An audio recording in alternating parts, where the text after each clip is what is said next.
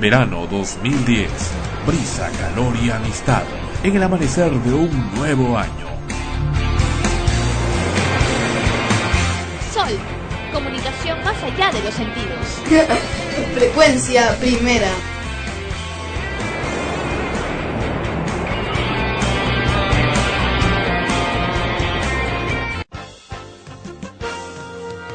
Extremos, episodio 98. Llega a ustedes por cortesía de cotear.pe. En el Perú, comprar o vender por internet es cotear. Este programa se retransmite en podcast en frecuenciaprimera.org slash extremos podcast.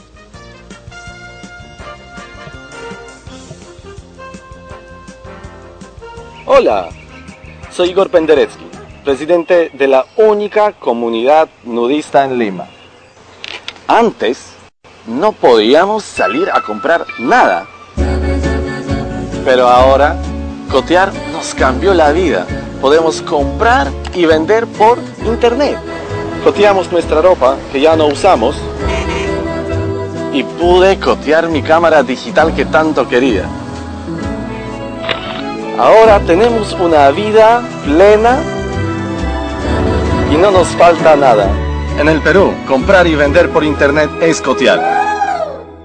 C'est dur, dur être bébé. Yo ya he entrado en este cuerpo. dur, dur être bébé. Esta voz no era la misma que antes había. Oh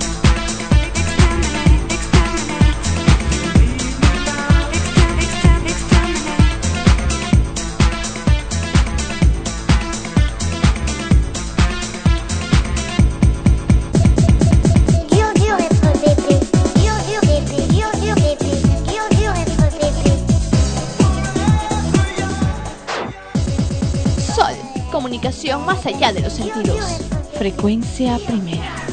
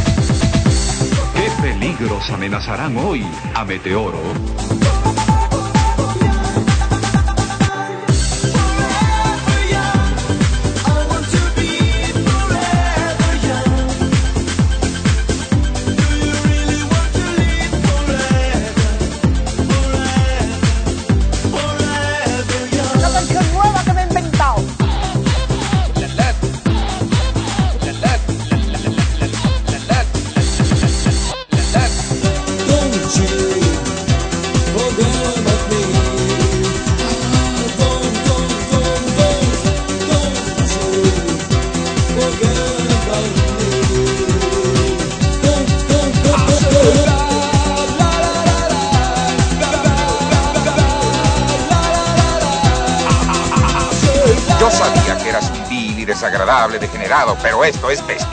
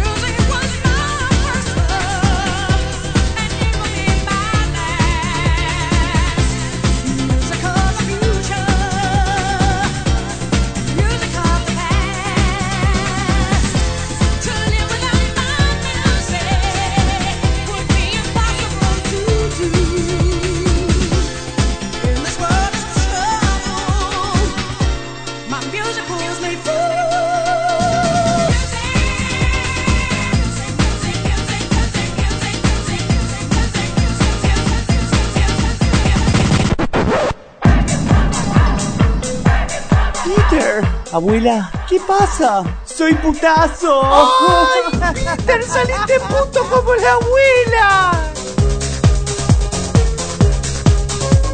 The music is hot, together fly. The baseline slide all over the time. So we be over.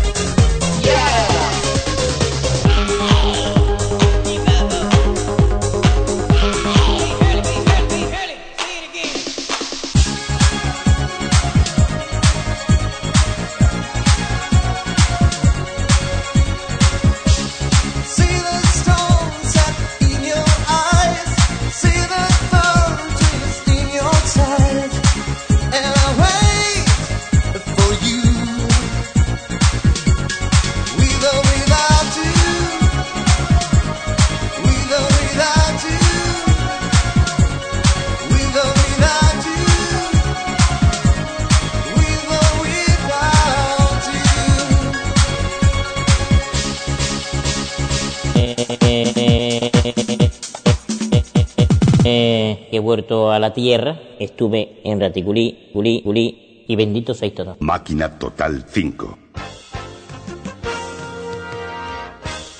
Hola, ¿qué tal? Bienvenidos a Extremos. Eso fue un recuerdo del famoso Máquina Total 5, también como, conocido como Bolero Mix. Eh, temas que gracias a la gentil cortesía del Loco Hans fueron parte de la banda sonora de Amanecemos Contigo, segunda temporada, el recordado espacio de madrugada de Sol Frecuencia Primera. ¿Cómo están? Bienvenidos. Esto es Extremos, episodio 98. Cumplimos dos años con ustedes. Así es, celebrando los dos años de Extremos, esta vez en el episodio número 98 les damos la bienvenida y esperamos pues que sean muchísimos episodios más. Y estamos con una gran estamos con una gran interrogante. Una si se habrán ido las piedras de Sandro. Venimos con un conjunto de, de novedades y preocupaciones, ¿no? Porque estarán o no estarán, será bueno o no será la medicina natural. Así es, es, es parte de la, del reto de hoy, efectivamente. Eh, nos comunicamos durante la semana con el señor Henry Villalba López, quien afirmaba y afirma aún desde Tacna, Perú, tener un exclusivo método para poder eliminar la litiasis vesicular, es decir, las piedras o litiasis en la vesícula biliar humana. Es un método no invasivo, es decir, que no estamos hablando de, ni de cirugía a, a, abierta, ni tampoco de una eh, cirugía mínimamente invasiva como es la laparoscópica. Estamos hablando de un método completamente natural, al cual quien les habla se ha sometido hace menos, hace aproximadamente 24 horas, hace, claro, poco menos de 24 horas. 23 horas, casi 24 horas, 23 horas y 30 minutos, un poco más eh, los, eh, me he sometido y en esos momentos eh, aparentemente habría eliminado la litiasis, las dos eh, piedras o litiasis que he tenido por varios años, pero eso por supuesto tendrá luego que ser comprobado con una ecografía, pero aparentemente por los resultados que han habido y esto todo esto ha sido documentado en video paso a paso desde que tomé la preparación del señor Villalba, eh, vamos a también dar uh, informe de este particular acerca de si realmente fue la eliminación de la litiasis o qué es lo que ocurrió el, entre ayer y hoy, en, entre anteayer y hoy en realidad, porque esto empezó el sábado, siempre me olvido que ya estamos domingo, que perdón, que ya estamos lunes, empezó el día sábado.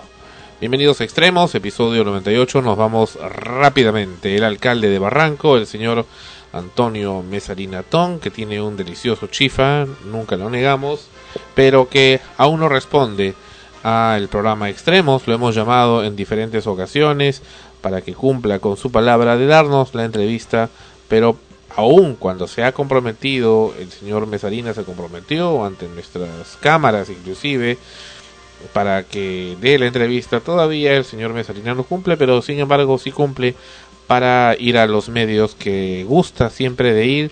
El señor, recuerdo este candidato, ¿cómo se llama la Rosa? ¿Te acuerdas el, el, el, otro candidato que siempre iba al programa de la señora Magali Medina? ¿Te acuerdas? No. El candidato, bueno, el exalcalde de Barranco, Martín del Pomar. Ah, ya. Yeah. Martín del Pomar le encantaba ir al programa de Magali Medina. Eh, y le encanta todavía ir, ¿no? Ahora regala medias. ¿Sí? Sí, sí, sí, hay una, hay una nota interesante que ahora regala medias con su rostro. No sé quién va a querer utilizar unas medias con su rostro. ¿Y serán de calidad? No lo sé. Es fácil de que se las pone, la ve la cara y la bota. ¿Cómo dices? Lavar y votar. Claro. Usar y votar. Usar y votar.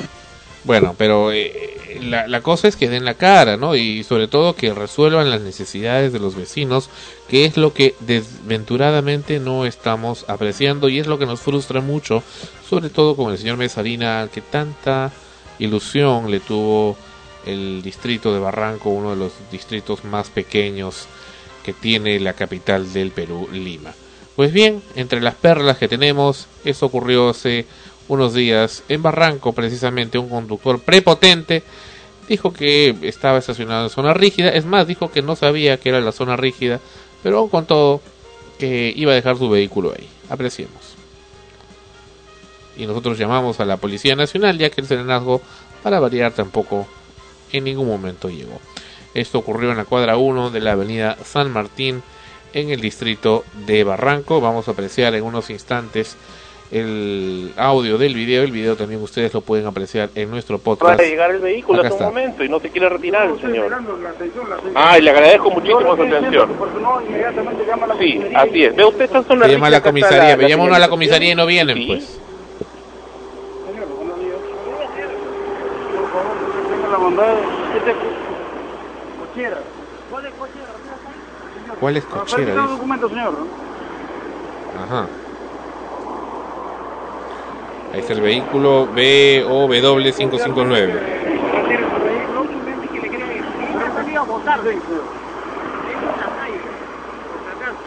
Vean, zona rígida. Ahí ¿Esta está zona la, la- la rígida por lo que estamos viendo acá la línea? Para allá, señor. Si no trae, pues, no trae ley de tránsito. Rígido es para allá. Está estacionado en la vereda también por lo que veo.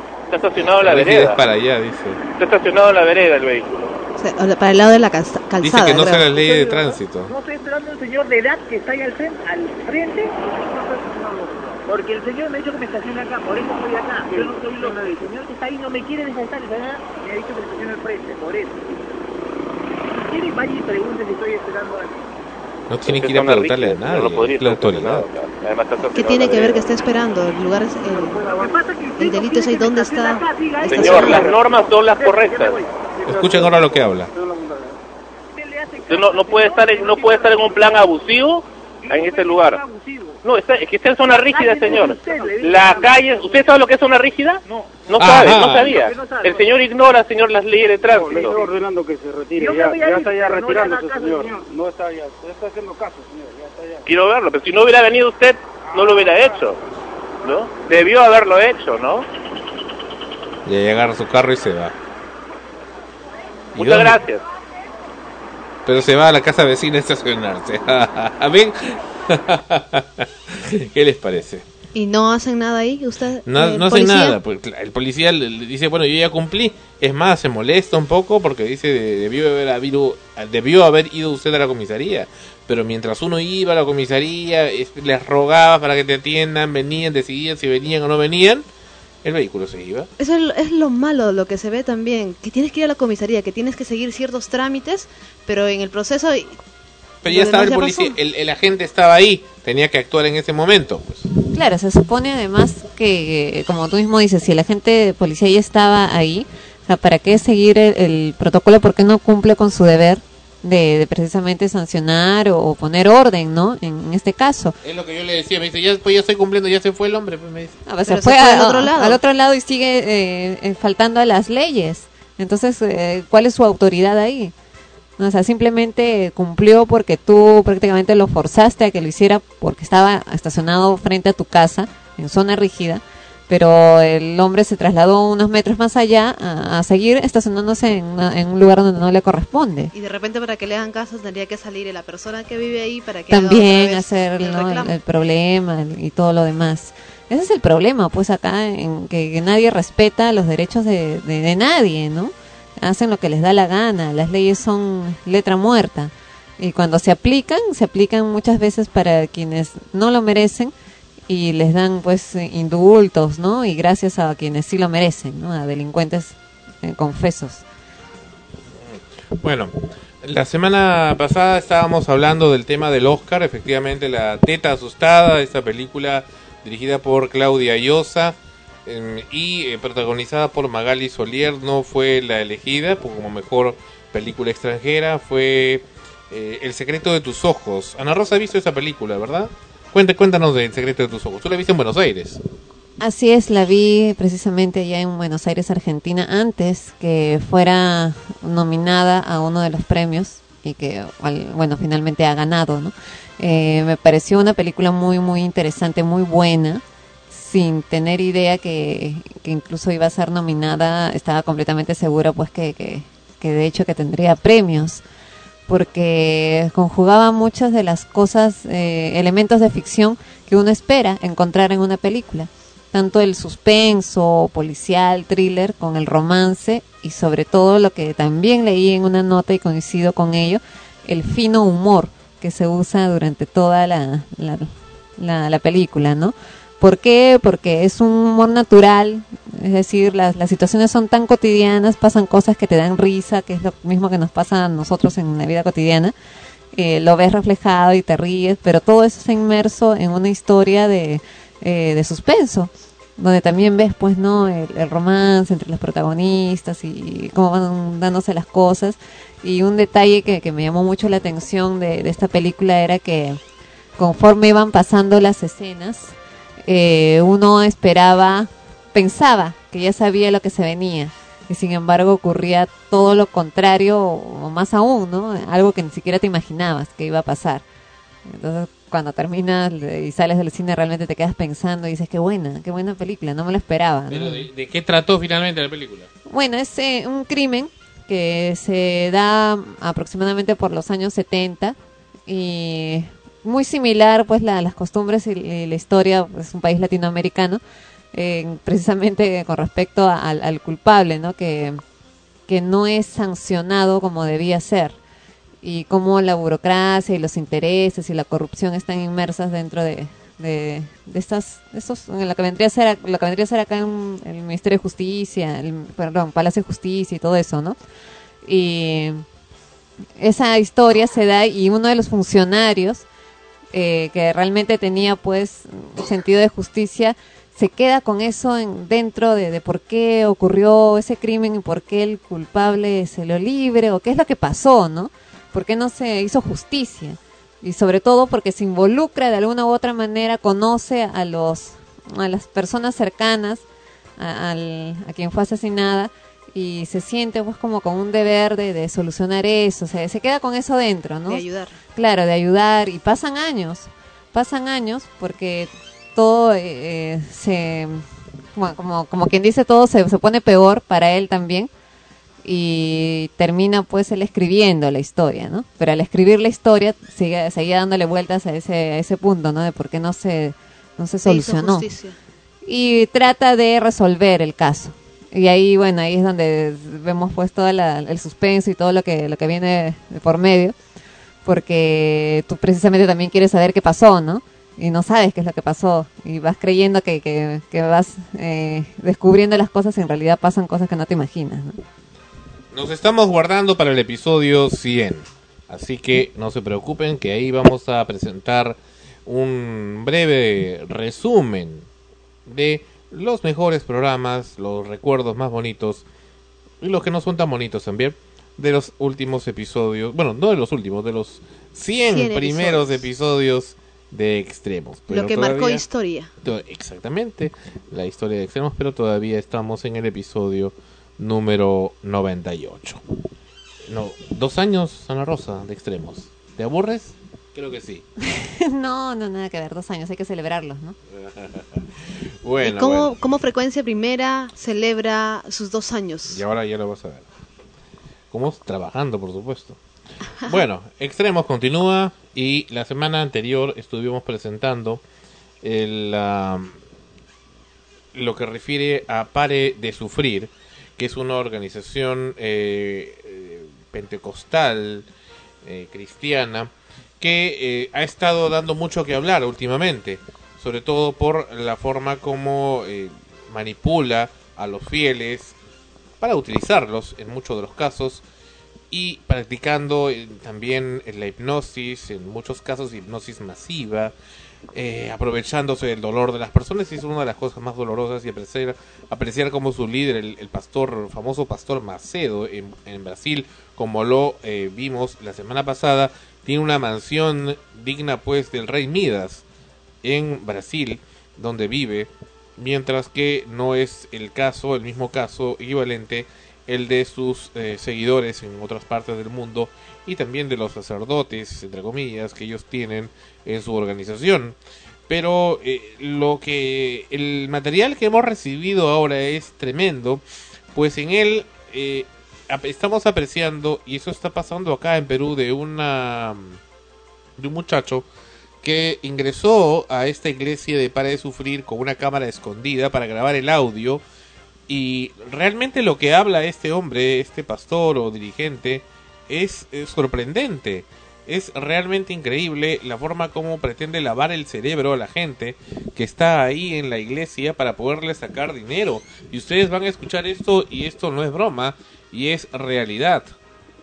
Aprecien la forma como, como lava el cerebro de esa gente. Apreciemos. Acá tenemos el material. Acá está. No me quiero. Dice el muchacho, dice, mi intención era grabar un audio con mi cámara de video, por eso mi cámara está apuntando hacia mis pies. Usted va a ver cuál es el billete más, ¿cómo se dice? mayor o más grande. ¿Cómo se dice? Más grande se dice así. Y usted va a ganar. Dice, usted va a ver cuál es el billete más grande. ¿Cómo se dice más grande, verdad? Más grande se dice. Y usted va a dar para Dios, sin miedo. No te va a hacer falta. Sin miedo, no te va a hacer falta. Usted va a mostrar para Dios. Dios, aquí está el billete más grande que tengo aquí. Yo voy a dar para sin miedo. Y, usted va a mostrar para mí y Dios, aquí está el billete más grande que guardo. Y yo voy a dar para ti, Señor.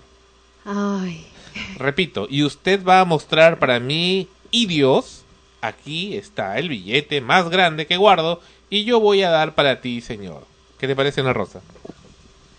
Claro, pues lo que están buscando es sacar dinero, es evidente. Vamos a escuchar más. Eu tenho fé de que esta mala suerte sair. E que quando tu servo coloque Porque tengo fe que esta mala suerte va a salir y cuando tu siervo coloque la mano delante, esa mala suerte va a salir, dice. a essa mala suerte vai sair. Tem fé para hacerlo? Então, por favor, toma assento aqui um ratito, menos te prepare sua ofrenda aí. Sim ou não? E já vamos Tiene fe para hacerlo, entonces por favor tome asiento aquí un ratito mientras usted prepara su ofrenda ahí, ¿sí o no? Y ya vamos a hacer nuestra oración. hacer esta oração. Todos se sentem bem? Todos se sentem bem? ¿Todos se sienten bien? ¿Todos se sienten bien? Dice. ¿cómo se meten en la cabeza de las personas? Dice, Y aquí los pastores pidiendo la cantidad más grande de dinero que tenga. Alístelo en su mano, escuchen, dice. Vamos a apreciar. O mais que? Qual mais grande que você tem para quem? Para mim. Lo más grande que tiene usted para quién? Para Dios. Vai preparar isso o quê? Em sua mão. Em su quê? Em su mão. Van a preparar en su qué? En su mano. ¿En su qué? En su mano. Pero fíjate cómo, cómo los induce, ¿ah? Vai preparar em sua mão. Va a preparar en su mano.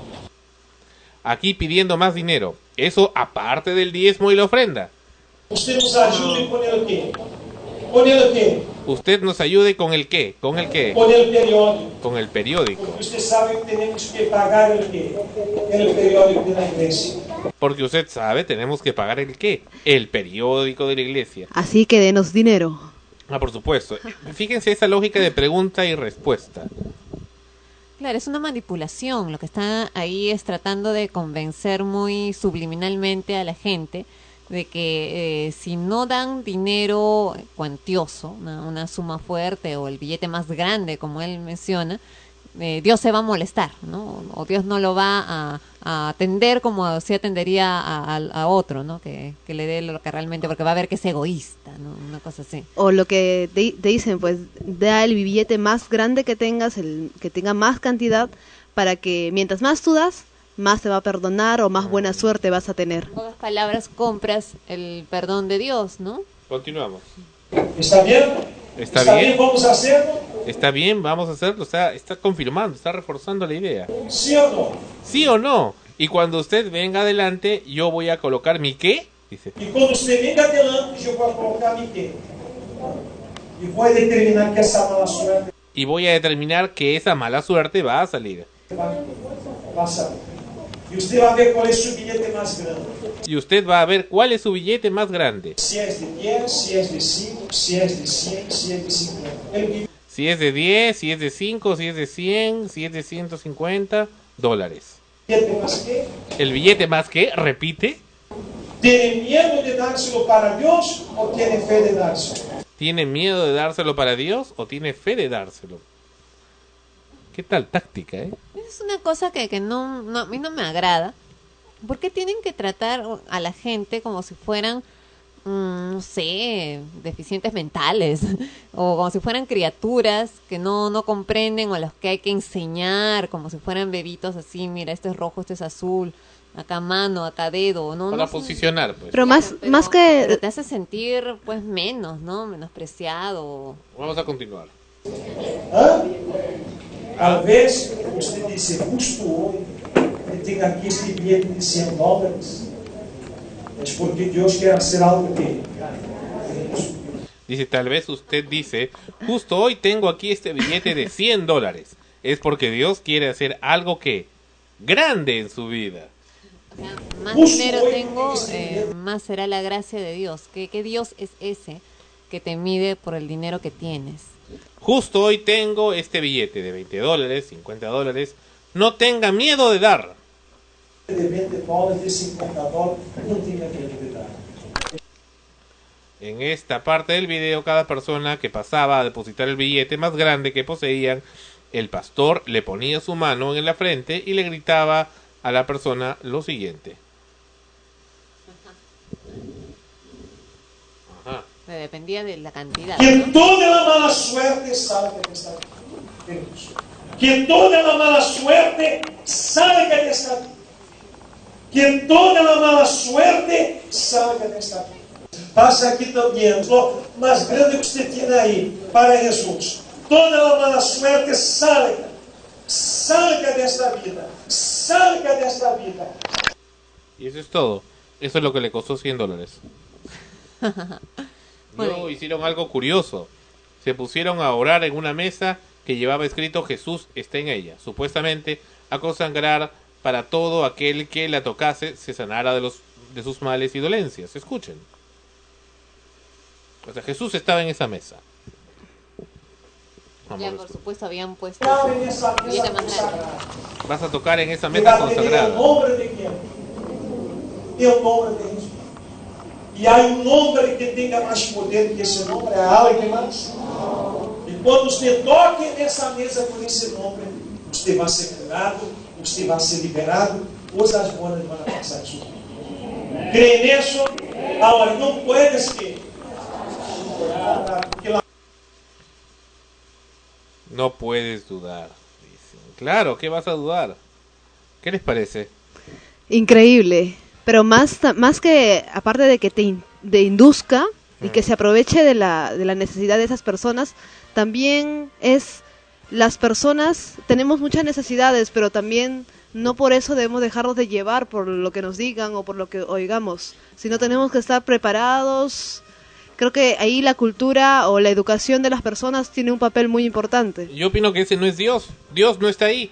Se acabó. Ahí no está. Eso no puede ser, ser creado ni promovido por Dios. O sea, Dios no puede ejercer autoridad ahí. Eso no es de Dios.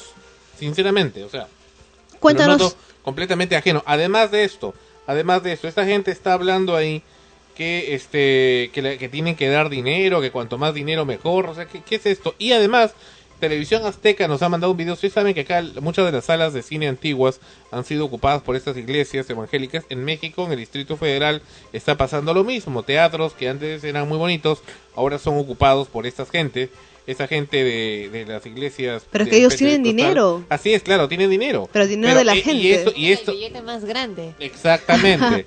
y exactamente. Entonces, eh, y cuando los periodistas de televisión azteca han querido ingresar, no los dejan. No los dejan ingresar. ¿Por qué no dejan ingresar? ¿A qué tienen miedo? ¿A qué tienen miedo? ¿Qué es lo que tienen miedo? Y este hombre, acá en Lima, nada más de la iglesia Pare de Sufrir, cuando ha ido, han ido periodistas a querer entrevistarlo, dice, no, que hable con mi abogado. Y dice, ¿por qué no habla? Jesús el Cristo haría lo mismo. Mandaría a su, que hable con su abogado, con su representante. Eso haría Jesús el Cristo. Yo lo dudo. No lo haría, no lo dudo. Estoy convencido que no lo haría.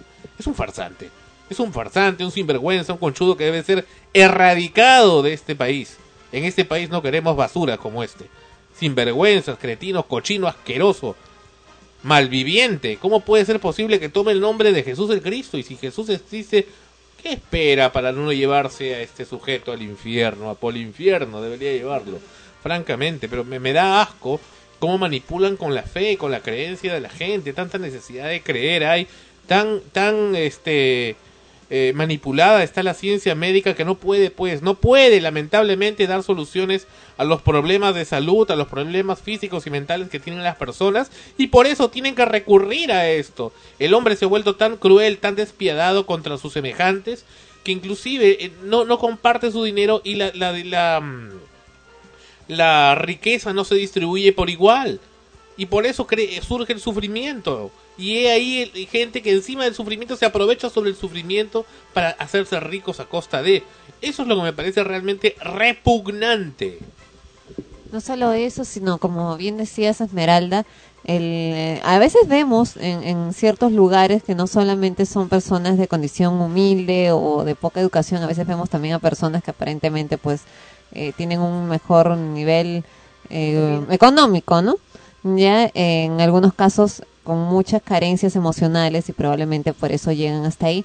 Pero es eso, ¿no? O sea, tú lo escuchas como hemos escuchado este video y ves cómo manipulan a las personas, pero si tú estuvieras en ese sitio, tú sentirías que algo ahí no está bien, ¿no? Porque me habla así, ¿no? Claro. Porque también Me es una daría cuestión- cuenta que Claro, también es una cuestión de dignidad, porque, o sea, con- ¿por qué me tratas de esa forma, no? No soy un animalito, no soy una... O incluso la- en las palabras Mm. que dice, primero te pide para ¿no? te pide para Dios, pero le- luego dice yo te curo o yo te sano. eh, Ajá.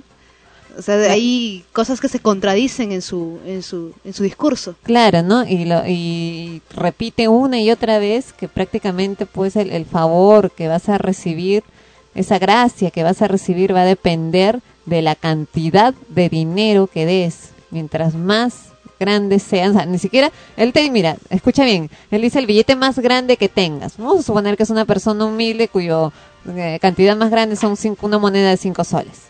¿ya? Pero eh, te lo dice así, pero sin embargo te habla de dólares, te habla de 50 dólares, de 100 dólares, o sea que tú debes de tener esa cantidad. 5 soles es, mm, seguro No es estás escondiendo otra cantidad detrás, ¿no? Por lo tanto 5 soles no te va a servir para nada. Cuéntanos, Sandro, ¿de dónde es ese video? Estos son de, de gente que ha estado en esa iglesia de Para de Sufrir. Y Acá se ha en dado Perú. cuenta- acá en Perú. Acá en Perú. Y se ha dado cuenta de la porquería en la que están metidos. Claro, es, es lo que decía, ¿no? O sea, al, al margen de personas de, de poco de pocos recursos o, o de, po- de un nivel más bajo de educación, hay gente que también llega por una necesidad básicamente emocional. Imagínate pues que, te dicen que un familiar muy cercano y muy querido o tú misma estás con una enfermedad grave que no hay forma de curar, en fin, y sientes pues que estás desesperado o desesperada, evidentemente buscas todo lo que se te, se te acerque y te, te proponga una solución, lo vas a tomar. Eh, llegas hacia ese lugar, pero esa, ese momento crítico quizás no pasa eh, al- en tu alrededor, a tu alrededor, pero sí tú como persona inteligente y con, con todos tus sentidos bien puestos, sabrás pasar esa, esa emoción crítica y luego reflexionar y razonar, ¿no? Que es lo que eh, al parecer ocurre con estas personas que luego logran publicar o subir al YouTube los videos o fotografías o testimonios que han recogido, porque una vez que llegaron allá pensando que iban a encontrar la solución a su problema, que los iban a ayudar, y ven pues que, que todo es manipulación y lo que, quieren sacarte dinero y todo lo demás, entonces se dan cuenta ya de lo que está pasando y lo, lo revelan, ¿no? Y lo denuncian. Pero mucha gente se queda ahí y creyendo firmemente de que esto es posible, ¿no? Y entregando su dinero una y otra vez y sugestionándose a sí mismos de que les está yendo mejor. Cuando les en podría ir caso- mejor en igual, todo ¿no? caso entregan poco y como no les va bien, entonces siguen yendo porque y Claro, para y entregar buscan más, más dinero, más dinero para poder tener más, ¿no? Pero yo me imag- me Entonces pongo- ahí, ahí, ahí como que se distorsiona la, la cuestión de, de la fe, ¿no? Y de, y, y de la imagen de Dios. O sea, tengo que buscar más dinero para tener más favor de Dios. Esa es la cosa, ¿no? O sea, ahí ya cambia totalmente lo que uno realmente debe comprender por lo que es fe. Y peor todavía, no solamente más dinero, sino que tengo que traer a más gente para que también donen y den todo su dinero. Imagínate. O sea, multiplicar eh, viralmente el asunto y la porquería. Y al menos la gente que yo he conversado de estas iglesias, no solamente de Pare de Sufrir, sino de otras, son son muy fanáticas. Hay que tener también la, la cabeza bien puesta y la razón siempre clara. Y es lo que también la Biblia lo dice.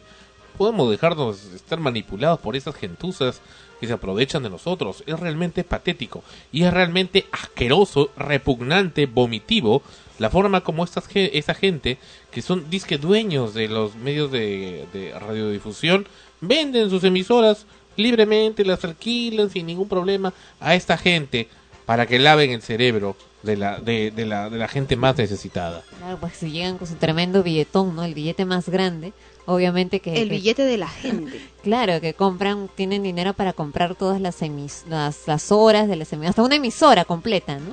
Un canal canales, completo. Los canales. Aparte de los locales que tienen, a los que van y... Y bastante y suntuosos los los, locales.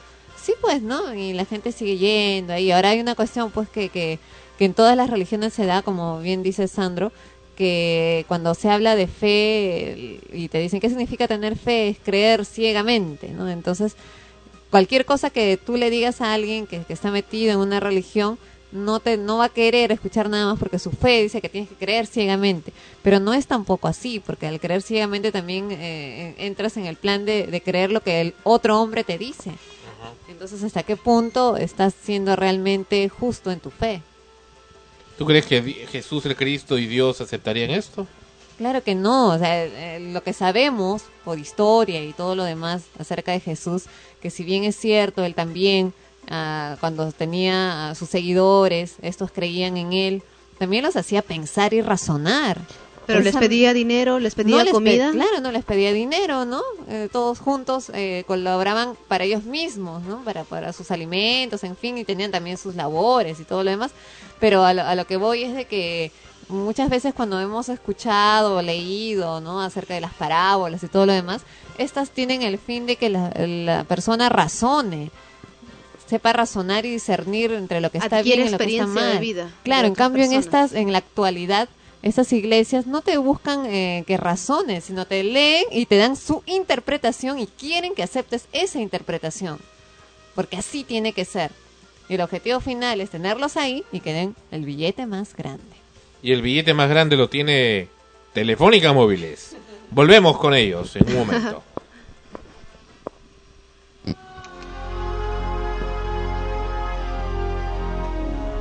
Qué buena canción.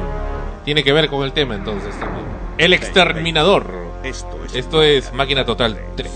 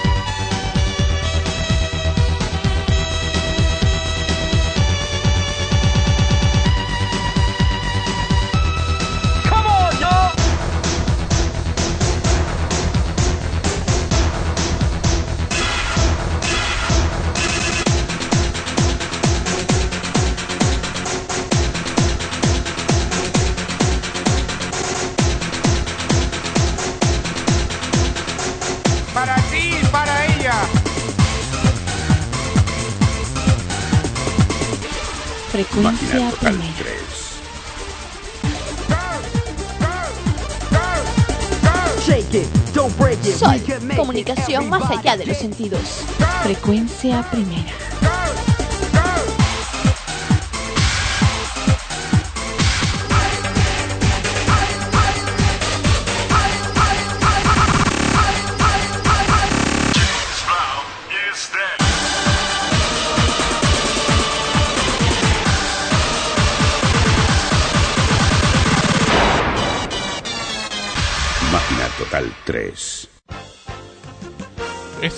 Era también parte de la banda sonora de Amanecemos Contigo, el- igual que el Bolero Mix. Bueno, ya hemos tenido dos. Pensé que ese era puro Terminator, pero solamente fue el comienzo. No, generalmente estos tienen varios temas juntos, ¿no? Que van entrelazándose uno con otro. Y son larguísimos. Pues, eh, al menos ese no fue tan largo. El primero sí era el programa. Bueno, ok. Tenemos eh, el tema de, no es más que tema, el de Telefónica Móviles, este, esta firma de la que hemos hablado en muchas ocasiones acá en el programa, desde hace más de un año, dos años creo, que llevamos hablando de Telefónica, grabaciones de su central atento, cartas, resoluciones de Indecopy, de Ociptel, en fin, nuestras, de terceros, de todo. Ya aparecemos en la defensoría de los usuarios de Telefónica en este programa y en realidad creo que desde, el- primer programa del episodio 1, mira, ya estamos episodio 98 de extremo, del episodio 1 ya se hablaba del bendito tema de Telefónica, en especial Telefónica Móvil es el favorito del programa. Estamos en estos momentos en contacto con el, doctor Sergio Sáenz, quien eh, gentilmente ha accedido a patrocinarnos en este esta pugna que tenemos con Telefónica Móviles, del cual ustedes amigos escuchas conocen, puesto que hemos eh, manifestado ya en diversos episodios las diferentes resoluciones de Indecopy al respecto y precisamente estamos con el doctor Sáenz. Bienvenido doctor Sáenz a Extremos en Sol Frecuencia Primera. Muy buenas noches, Sandro. Agradezco la invitación y quedo acá dispuesto para ustedes y los oyentes a fin de absorber las consultas necesarias, así como los comentarios pertinentes sobre el caso con relación a Telefónica Móviles. Correcto. Eh, doctor, díganos, explíquenos un poco la posición sobre el particular. ¿Cuál es la posición nuestra y cuál es la posición de Telefónica Móviles sobre el particular? Bueno, la posición de ustedes básicamente se refiere a los mensajes eh, no deseados que se reciben frecuentemente en los celulares de Telefónica, en los cuales estos mensajes consisten en publicidad. Publicidad la cual no es deseada en muchos casos por los clientes, en el caso de ustedes, y donde inclusive se ha eh, solicitado Telefónica el retiro de las listas de publicidad. No obstante ello, Telefónica en una actitud renuente, una, una actitud poco servicial para con los usuarios, no cumple con el retiro de, de estos mensajes, Aunque sí se compromete a hacerlo, ¿no? aunque se compromete, aparentemente se hacen las gestiones, pero sin embargo siguen llegando una y otra vez y eso es lo que genera malestar, ¿no? Mm. Entonces la posición de ustedes eh, es bastante clara en cuanto a que la actitud telefónica no es la correcta. En, Mm. en ese sentido, Telefónica no cumple con el servicio adecuado de telefonía y por eso es que inclusive en el procedimiento de copy que se siguió eh, se ganó en la etapa en la etapa administrativa.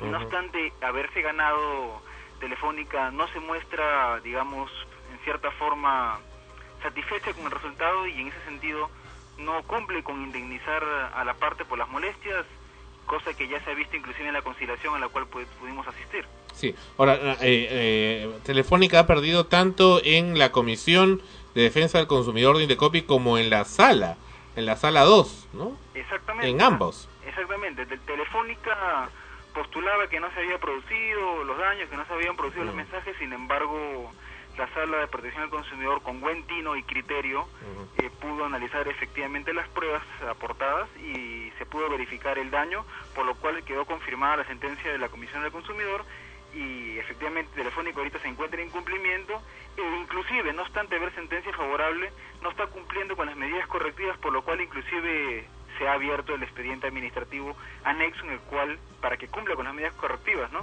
No había cumplido en realidad tampoco con dar ni siquiera las, las costas eh, a tiempo, los 35 soles, que es una suma irrisoria, pero tampoco lo había dado tiempo, por lo cual Indecopy nuevamente le multó en esta ocasión con 0,8 UITs. Exactamente, lo, que resulta notorio acá y de resaltar es que le resulta a veces, creo, a Telefónica pagar 35 soles, pero no obstante, en el término de 48 horas que le da Indecopy, paga 100 mil soles, ¿no? Donde se muestra claramente el desinterés de Telefónica por los usuarios. Exactamente, o sea, eso es a lo que a lo que iba. Fíjate que estamos hablando de que Telefónica tenía desde hace dos años conocimiento ya del problema desde el primer reporte que se hizo.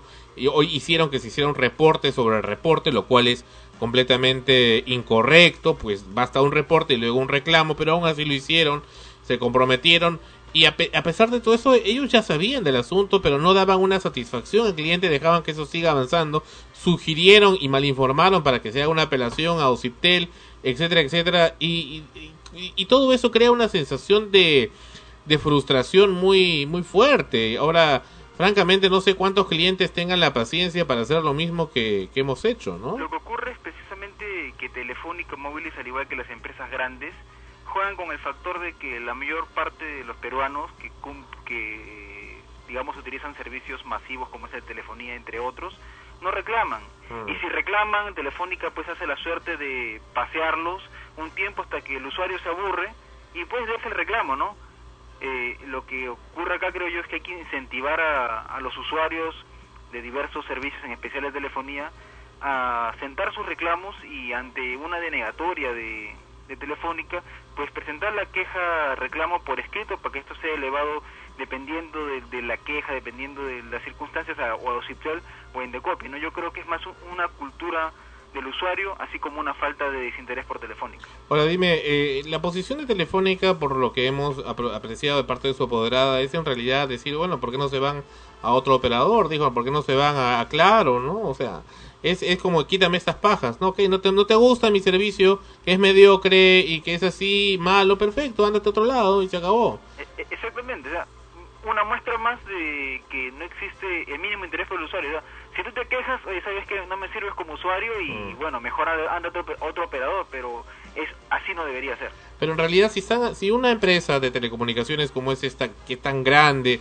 que está, tiene convenios con el gobierno y todo esto, y que mueve tanto dinero, y que tiene a muchos peruanos ahí, y, y inclusive está pidiendo que se pasen a su servicio, etcétera, ¿cómo mm, puede estar dando, ofreciendo cosas que en realidad no va a poder cumplir? O sea, no está dando un confort al cliente y crearle un malestar, crearle un estrés, como es en este caso, el, el estrés producido precisamente porque no dan una solución, porque hay un entrampamiento ahí y además del entrampamiento mismo de sus áreas, entre comillas, de soluciones, es bien gracioso que le llamen área de soluciones, parece área de conflicto o de problema. A pesar de ello, el área del legal incrementa el estrés, incrementa el conflicto, dila- dilatando los procesos y todo esto, mandando los documentos el último día posible y haciendo toda esta actitud que realmente también la sentimos acá, ¿no? También la recibimos. Entonces, lo, lo que me pongo a pensar en voz alta, y, y sé que la gente de Telefónica les encanta escuchar este programa, por supuesto, que no se lo pierden. eh, y lo, lo que digo, ¿por qué, ¿por qué esa actitud tan, tan absurda? ¿Por qué no más bien buscarse en vez de un enemigo, un amigo, un aliado, que en realidad va a conocer la mayor parte de sus defectos y que les va a permitir corregirlo, ¿no? ¿Por qué buscarse un enemigo? ¿Por qué cultivar un enemigo? Eso, eso te lo puedo explicar de- desde, desde- desde un análisis que se le llama normalmente un análisis macro. ¿Qué Ah. ocurre? Telefónica Móviles ve, ve el, el caso eh, específicamente, digamos, el de ustedes. Entonces dice, a ver, ¿qué ocurre si es que yo transo, indemnizo y acepto todo aquello lo que me diga este cliente? Pues ¿qué va a ocurrir? Que Telefónica Móviles tiene conocimiento perfectamente de que existen muchos otros usuarios que se encuentran en, en la misma situación. Entonces, ¿qué ocurre si Telefónica le dice a, a ustedes, ok, tienen razón y los indemnizamos, les hacemos caso en su reclamo, en el que tienen mucha razón, eh, pues digamos así, va a venir un enjambre de usuarios no satisfechos que van a bombardear a Telefónica con quejas en Indecopi, con demandas de indemnización, entonces No necesariamente. No necesariamente. Si este, este cliente inicial, en este caso nosotros, se vuelve un aliado, un amigo, va a encauzar para que ya no vuelva a ocurrir esto, porque les va a decir cuáles son sus defectos precisos. Claro, ¿no? Entonces, y va a ayudar más bien que a que estos usuarios, en todo caso, ya no estén llegando de esa manera. ¿Por qué? Porque significa que el problema ya no va a existir. Realmente ha sido subsanado, pero me parece que el problema de fondo es que ellos no pueden evitar que el problema siga ocurriendo. No solamente el problema eh, de fondo, que es el, que lleguen esos mensajes de texto, sino también el tema de la, del método que ellos utilizan para manejar los reclamos. Claro, lo, lo que pasa es que Telefónica en realidad no opera, por lo menos en la sección de reclamos de telefonía móviles, no opera como debería operar una empresa. En realidad parece el Estado. Es bastante burocrático. Uno tiene que y presentar reclamo tras reclamo. Y inclusive imagino que ya lo habrán sufrido también ustedes cuando llaman y quieren hacer un reclamo o comunicarse con usuarios, prácticamente es esperar en línea 30, 40 minutos, una hora y las personas se, se cansan. Es más un tema administrativo y de falta de interés de Telefónica en solucionarlo. Mira, acá tengo otro caso muy curioso que te he comentado y acá tengo una respuesta que no la conoces, pero esta es una respuesta. Americatel también tiene esta costumbre, parece que ahora se la ha copiado Telefónica y es muy irritante y desagradable para las personas que comprenden el sentido y la connotación del texto. Este es un usuario, eh, Rosa Rondón Liñán, que tenía una, un teléfono móvil con Telefónica, precisamente, y eh, se les ocurrió a los de Telefónica pasarla de prepago a postpago. La llamaron, le engañaron, le dijeron que le iban a dar una bonificación especial y que si aceptaba o no, pero la chica era iletrada y de un momento a otro plac y se convirtió en postpago, además con RPM, pero ella ni siquiera sabía que, era, que es el RPM. Entonces le ayudamos a hacer una gestión para que le saquen de eso y después de mucho trabajo, inclusive se perdió el audio donde había el contrato verbal, se les perdió a Telefónica, aún así lo solicitamos eh, y dijimos que queríamos que de todas maneras haya una escucha de audio. ¿Qué es lo que responde Telefónica? ¿Me escuchas? Telefónica responde una carta en el último día de plazo, por supuesto, firmada por una tal Carla Patricia Rodríguez Vivar, del área de soluciones, entre comillas. Eh, ella dice lo siguiente, mediante la presente nos es grato saludarla y a la vez dar respuesta a su comunicación del 16 de febrero de 2010, donde manifiesta desacuerdo con el cargo fijo mensual por el importe de 17,54 dólares, facturado en el recibo del 15 de enero de 2010, debido a que, según señala, no solicitó el cambio a postpago.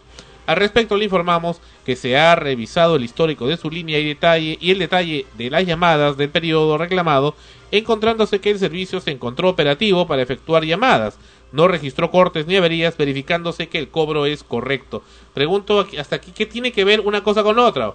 Suelen hacer eso, suelen ponerte cosas que nada tienen que ver con lo que reclamaste. Y luego viene el insulto o la mentada de madre, prácticamente, y dice así, párrafo número 3, sin perjuicio de lo antes señalado, le informamos que se ha considerado por razones comerciales, parece humanitarias, entre comillas, declarar procedente su reclamo y hemos realizado la nota de crédito por el monto de 17,54, la misma que se anexa. Por otro lado, verificamos que su servicio retornó a la modalidad de prepago a partir del 16-2-2010. Finalmente, le recordamos que para cualquier consulta, etcétera, etcétera, y ahí ponen sus demás datos. En fin. con precisamente esa carta me indicas es lo que buscan es hacer un deslinde de responsabilidad. ¿Qué ocurre? Este procedimiento que se hizo la usuaria solicitando Telefónica que le solucione el problema, lo que busca es precisamente atendiendo a las circunstancias del caso, evitar que la, que, que la usuaria tenga elementos de prueba para recurrir a otra vía. Toda vez que no llegó Endocopy, no llegó Cictel, eh, desde Telefónica te dice, eh, señor usuario, usted no tiene la razón por tal tal motivo, pero nosotros comercialmente se lo damos. ¿Qué hizo Telefónica? Hizo que no tengas una prueba para recurrir a la vía a la vía administrativa, ¿no? Eso Para- está mal, pues. Por supuesto que está mal. Y, eh, y atendiendo también al otro que me habías indicado, con relación a los contratos verbales, es un tema frecuente en Telefónica y las empresas de telefonía que se refieren a la contratación de ciertos servicios adicionales y de vía, tele- y de vía telefónica. Esta contratación verbal tiene bastantes problemas porque primero el personal que la brinda eh, no es capacitado. Entonces cuando estos personales de Telefónica eh, informan al usuario sobre las condiciones del contrato, pues yo he tenido la oportunidad de observar algunos contratos vía telefónica. La lectura es bastante rápida pues del contenido de un contrato que lo tienen a la mano. Y como tú me indicabas, si es una persona la cual es, es iletrada, que no tiene conocimiento, seguramente no va a entender mucho de los términos del, del contrato como las condiciones y entonces no estaríamos eh, ante un contrato válido, estaríamos en un, un contrato inválido toda vez de que se está induciendo error a una de las partes. Fuera de eso, ya eh, abunda en, en en irregularidad que Telefónica no pueda exhibir el, el audio. Al no exhibir el audio, pues no habría prueba del contrato, entonces Telefónica estaría en, en problemas con Cictel, en problemas con el usuario, porque no poder probar la existencia de un contrato sobre el cual se pretendió hacer cobros es una cosa la cual amerita tomar acciones tanto en la vía de Cictel, que es el ente regulador, así como por el usuario afectado. Y fíjate que acá dicen, eh, hemos recibido su comunicación, no dice su reclamo, aun cuando fue llenado en un formato de reclamo de Ociptel. Claro, es que ese es un problema que se da tanto en telefónica, telefonía fija como móviles, que es que ellos tienen unos formatos que le llaman RQ, me parece, como una numeración. Sí. Entonces, cuando un usuario lo que quiere es que este procedimiento no sea resuelto por telefónica, sino que quiere que sea resuelto por OCITEL o el órgano regulador, tiene que presentar un reclamo por escrito, firmado, y muchas veces se requiere a veces la firma de abogado para que no sean burlados en el procedimiento. Entonces hay una tendencia de Telefónica a burlar a los clientes. Bueno, yo a modo personal te podría comentar que con Telefónica tuve dos problemas, uno por Speed y otro por telefonía móvil, pero el punto es que yo presenté primero un reclamo, como lo presentan todos, van a Jorge Basadere creo que es, presentan el reclamo y no te hacen caso.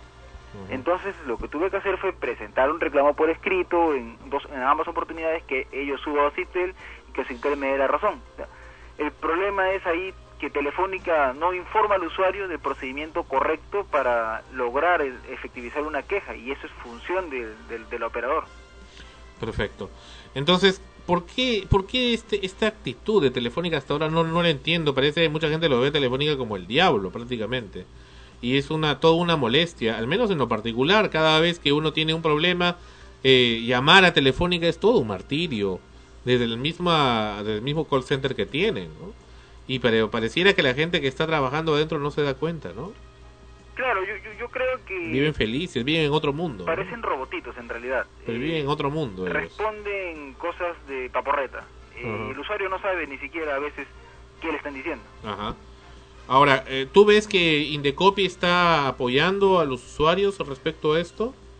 Eh, el, el tema de Indecopy, eh, yo en realidad creo que en, Indecopy como institución no hay favoritismo con ninguna empresa ni, ni, ni telefónica. Sin embargo, sí considero como que sé que existen algunas autoridades internas de Indecopy que están tanto en la comisión de comisión como en sala que favorecen eventualmente en ciertas cosas como en plazos, audiencias, ¿no? Sin embargo, no creo específicamente Sí, porque hay, el, hay un, el expresidente de la, de la, del área de defensa del consumidor de Indecopy hizo también una denuncia respecto a, a temas de corrupción en Indecopy, Claro. respecto a Telefónica a, a una cierta acuerdos que tenían bajo la mesa Telefónica y e Indecopy, lo cual nos llamó mucho la atención y eso ocurrió hace algunos meses. Claro, es, eso es indudable. Siempre, aunque no debería ser lo correcto, siempre uno va a encontrar corrupción al interior de una institución. Sin embargo, por ejemplo, en el caso concreto de ustedes, puede haber habido ciertas irregularidades en plazos y cosas. Sin embargo, las sentencias obtenidas tanto en primera como en segunda instancia han sido favorables, ¿no? Y ahora, ¿cuál es el futuro de esto? De, en respecto a nuestra denuncia, Eh, el- nuestro reclamo. ¿no? Claro, como ustedes ya han ganado en la vía administrativa, han acreditado la falta cometida por Telefónica, la misma que no ha cesado la misma- eh, y continúa inclusive, lo cual lo pude verificar hace algunos días con ustedes. Sí. Eh, la vía que ya queda es el tema de la demanda por daños y perjuicios y aparte de eso, en la misma proceso administrativo con Indocopy, iniciar un nuevo expediente por incumplimiento de las medidas coercitivas impuestas. Pero dime, una persona común y corriente que tenga un celular prepago, y si no tiene dinero para pagarle a un abogado, si no tiene dinero para pagar las tasas, si no tiene dinero para pagar un centro de conciliación, ¿cómo puede hacer? ¿Cómo puede garantizar su derecho? Claro, ese es precisamente el problema en nuestro sistema. En nuestro sistema, el que no tiene recursos económicos para solventar su defensa, muchas veces no puede no puede luchar contra las afectaciones de las grandes empresas. Y ese es un problema social el cual vive el Perú y muchos países de Latinoamérica. Es algo que hay que intentar cambiar, hay que tal vez por ejemplo, todos los usuarios de, de telefonía podrían fundar, digamos, una asociación de, protección de usuarios y con los fondos que se recolecten entre ellos apoyar a los usuarios por los reclamos, ¿no? Es una propuesta que te digo así a boca de jarro, que podría ser una cosa que al concretarse ayude a los usuarios a poder reclamar contra Telefónica. Bueno, contra cualquier otra empresa, O cualquier ¿no? otra de, empresa, claro. de comunicaciones que quiera aprovecharse, como ese caso, porque eso lo saben las- esas empresas perfectamente. Eh, Esmeralda tiene una pregunta antes de concluir. Doctor Sáenz, buenas noches. Muy buenas noches. Mi consulta es, eh, ¿qué, ¿qué hacer Telefónica, como usted nos estaba mencionando, te pasea cuando tienes un problema hasta que tú te canses o ya dejes de ir a, a lo- a los establecimientos o te, te- se demora mucho en contestar. ¿Qué hace una persona común y corriente para, para o qué puede hacer para lograr de, una, de alguna forma solucionar su problema? El procedimiento correcto cuando uno tiene un reclamo ante Telefónica, lo primero es, uno si lo que no gusta es salir de, su casa y poder dar solución a su problema, en primera instancia llamar a, a- Telefónica y cuando ellos le digan que, que quiere hacer un, no, creo que le dan procedimiento de queja o reclamo, usted le dice quiero una queja, una queja, una queja que se vaya al ente superior.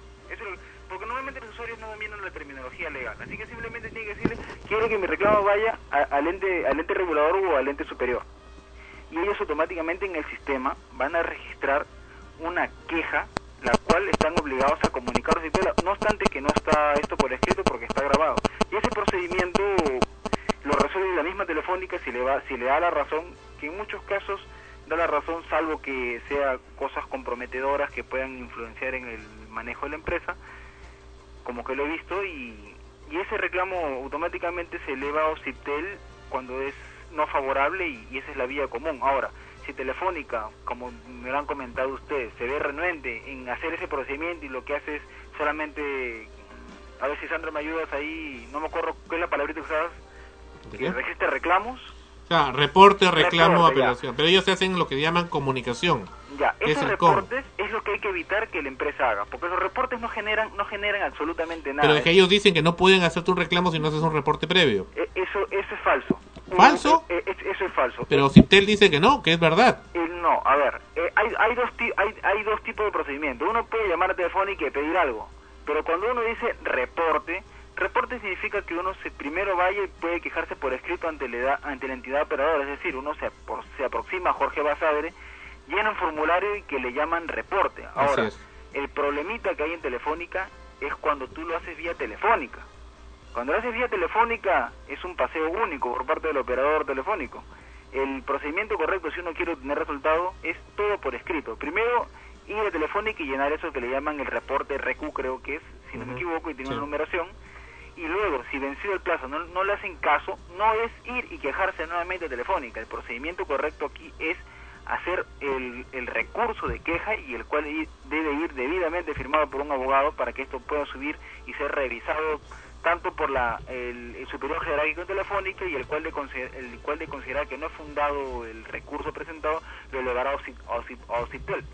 Entonces, eh, realmente hay un tema de acá de saber cómo conducir por parte del administrado o el usuario el procedimiento. Si bien es cierto hay un reporte, yo recomiendo a todos los usuarios que estén escuchando que el reporte que hagan lo hagan siempre por escrito y no vía telefónica, porque es lo más formal y es aquello con lo cual telefónica no puede no puede jugar porque hay un cargo de recepción, hay un plazo el cual está corriendo, ante el cual de no cumplirse uno puede presentar en tiempo oportuno un recurso superior, el cual va a permitir que inmediatamente la telefónica de respuesta. Ahora hay que tener presente también que, de acuerdo a la regulación de telefonía, cuando un usuario presente un reporte o una queja eh, ante Telefónica, Telefónica está en la obligación, eh, dependiendo de ciertos supuestos, eh, por ejemplo, el ser- falta de pago en el servicio, eh, que uno, o, o irregularidad en el contrato, cuando uno denuncia esto ante, ante Telefónica, Telefónica está en la obligación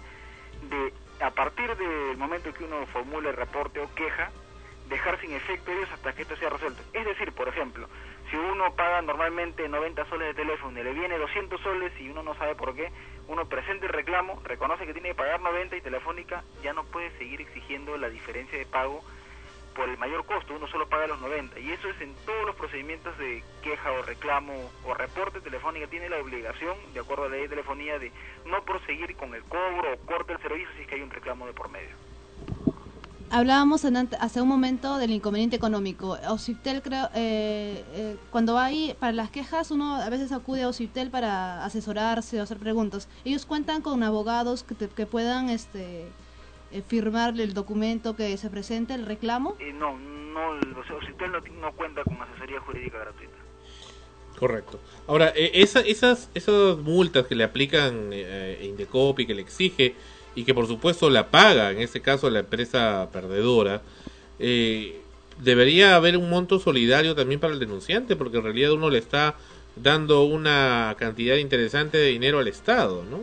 Claro, yo creo que en nuestro sistema eh, debería haber por lo menos un porcentaje para el usuario, ¿no? Por ejemplo, en, en Estados Unidos, y lo cual lo comentaba algunos días con Sandro, existe lo que se llama los punitive damage, es decir, cuando uno demanda a una empresa en la vía administrativa, en la vía judicial, aparte de la indemnización que se le obliga a pagar, si el Estado o el juzgador considera que ha habido, digamos, un morbo de la empresa en generar el daño, el cual lo pudo haber evitado, pues aparte de la indemnización se le, se le impone pues uno o dos millones de dólares, que eso es conocido en, el mercado judicial de Estados Unidos, y eso no va para el Estado, eso va para la persona que denunció, ¿no? Y yo creo que acá en Perú podría darse cierta participación de- del usuario a fin de no generar incentivos perversos para que todos demanden o tengan indemnizaciones millonarias, pero sí soy partidario de que el usuario pueda participar gradualmente en estas multas que se imponen, que aún mucho, muchas veces son 100 mil, 200 mil soles, creo que algo le corresponde al usuario. Debería, debería, y debería en todo caso, si eso es lo que va para el Estado, que en realidad el Estado no se ha visto perjudicado, ¿no? O sea, claro, el que se ha visto perjudicado es el usuario, ¿no? O sea, no hay mucha, no hay mucha equivalencia ahí. Lo que ocurre es que, por ejemplo, ¿por qué Telefónica paga las multas al Estado? Porque si el, el Telefónica no paga la multa de 100 mil soles, digamos, en el plazo se duplica a 200 mil, 300 mil. Sin embargo, ese mismo apoyo no existe para el usuario. Tal vez, si, si es así para el Estado, ¿por qué no para el usuario? Si es que no se le paga y se vaya duplicando y triplicando, ¿no? Yo creo que también es un poco de desinterés del Estado a fin de re- hacer una regulación más favorable al usuario en los procedimientos administrativos por incumplimiento de, de obligaciones en los servicios. Correcto, doctor. La página web donde lo pueden ubicar para usuarios que también tengan interés en hacer reclamos de es, telefonía. eh, la página es www.eas.com.pe. Excelente. Muchas gracias, doctor Sáenz. Ok, muchas gracias. Buenas noches. Ha sido entonces el doctor Sergio Sáenz hablando sobre este reclamo que estamos haciendo de a Telefónica Móviles que continúa, la novela continúa todavía. Volvemos, volvemos, volvemos con... ¿Quién viene? Oh, viene Fonchi, viene Fonchi en unos instantes. Regresa después de una semana Fonchi con nosotros. Volvemos en extremos.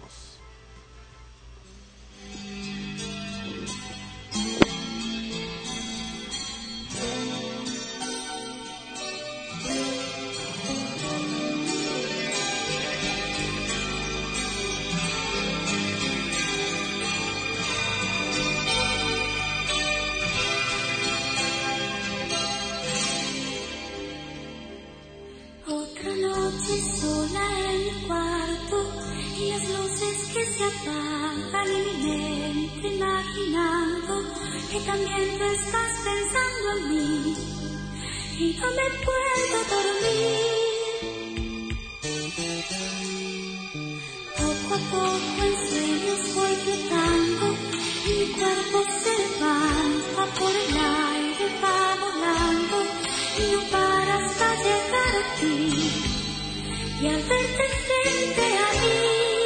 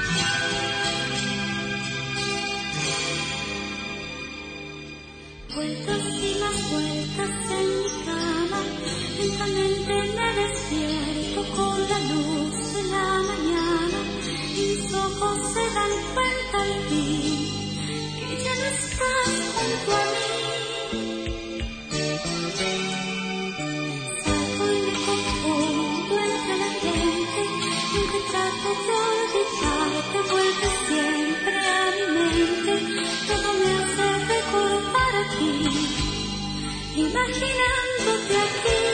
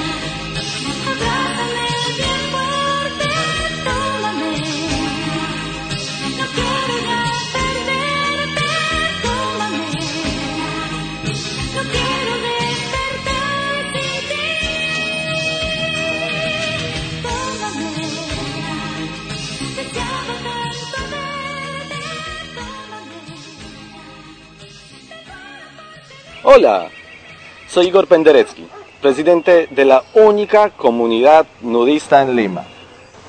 Antes no podíamos salir a comprar nada, pero ahora Cotear nos cambió la vida. Podemos comprar y vender por internet. Coteamos nuestra ropa que ya no usamos y pude cotear mi cámara digital que tanto quería. Ahora tenemos una vida plena y no nos falta nada. En el Perú, comprar y vender por internet es cotear.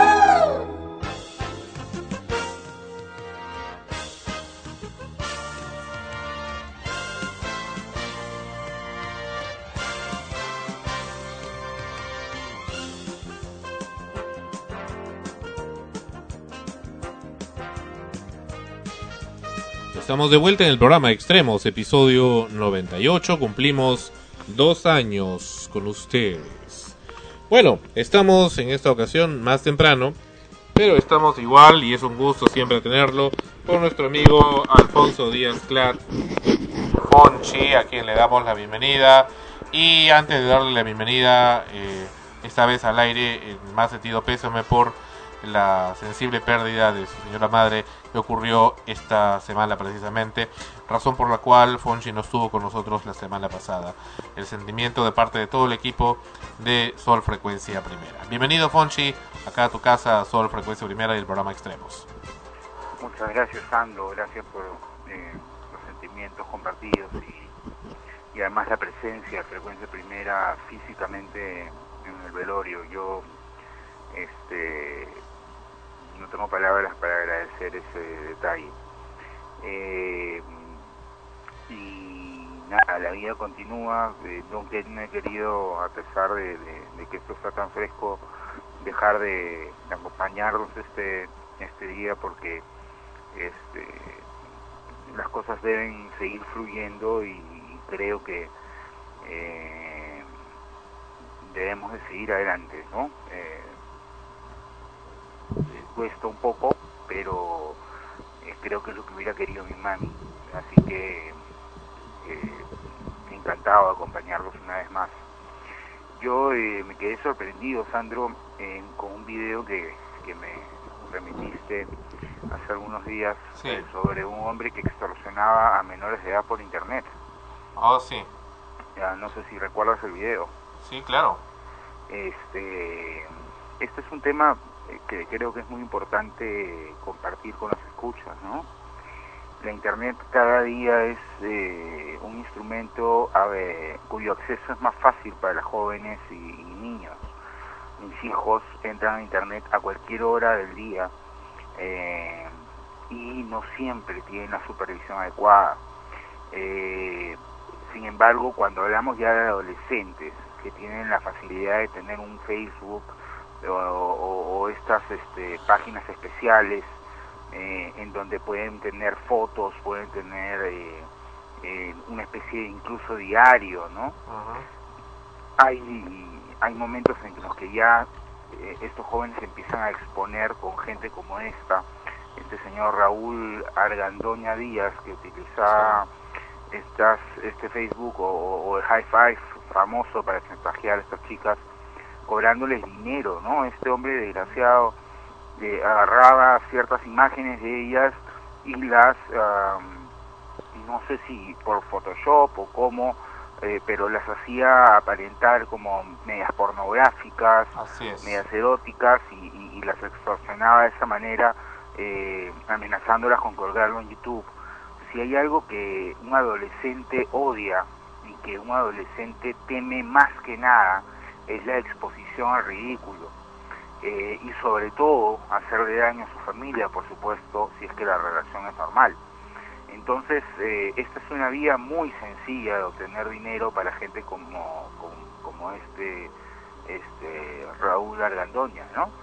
Eh, ¿Por qué? Porque ellas van a hacer lo necesario, lo que esté a su disposición para evitar esta, este vejamen, ¿no? Eh, esta vergüenza de aparecer en Internet aparentemente en poses o, en situaciones eróticas o pornográficas, ¿no? ¿Sabes qué veo, Fonchi? Aquí hay una cosa interesante, que como que la, las chicas muy jóvenes, los muchachos, eh, creen cuando son objeto pues de extorsión por parte de esos sujetos, que el Internet es algo que solamente lo entienden ellos, que ese es su mundo, que como que sus padres no van a entender eso, pero sí van a percibir los efectos y, y por tanto no tienen por qué explicárselo.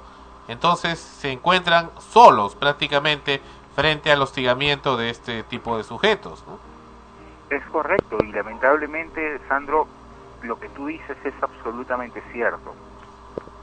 A la mayoría de padres no eh, que, que- que tienen, qué sé yo, 5, 10 años más que tú o yo, y que nunca han tenido acceso a Internet o que nunca han tenido la facilidad de trabajar en una computadora, le rehuyen al tema de Internet o de, o de, o de las computadoras y es muy fácil, es muy sencillo que las eh, señoritas en estos casos agraviadas eh, teman eh, que ellos comprendan que ellas no tuvieron nada que ver, ¿no? Pues, eh, el papá simplemente va a ver el resultado en YouTube y las consecuencias podrían ser funestas para ellas, ¿no?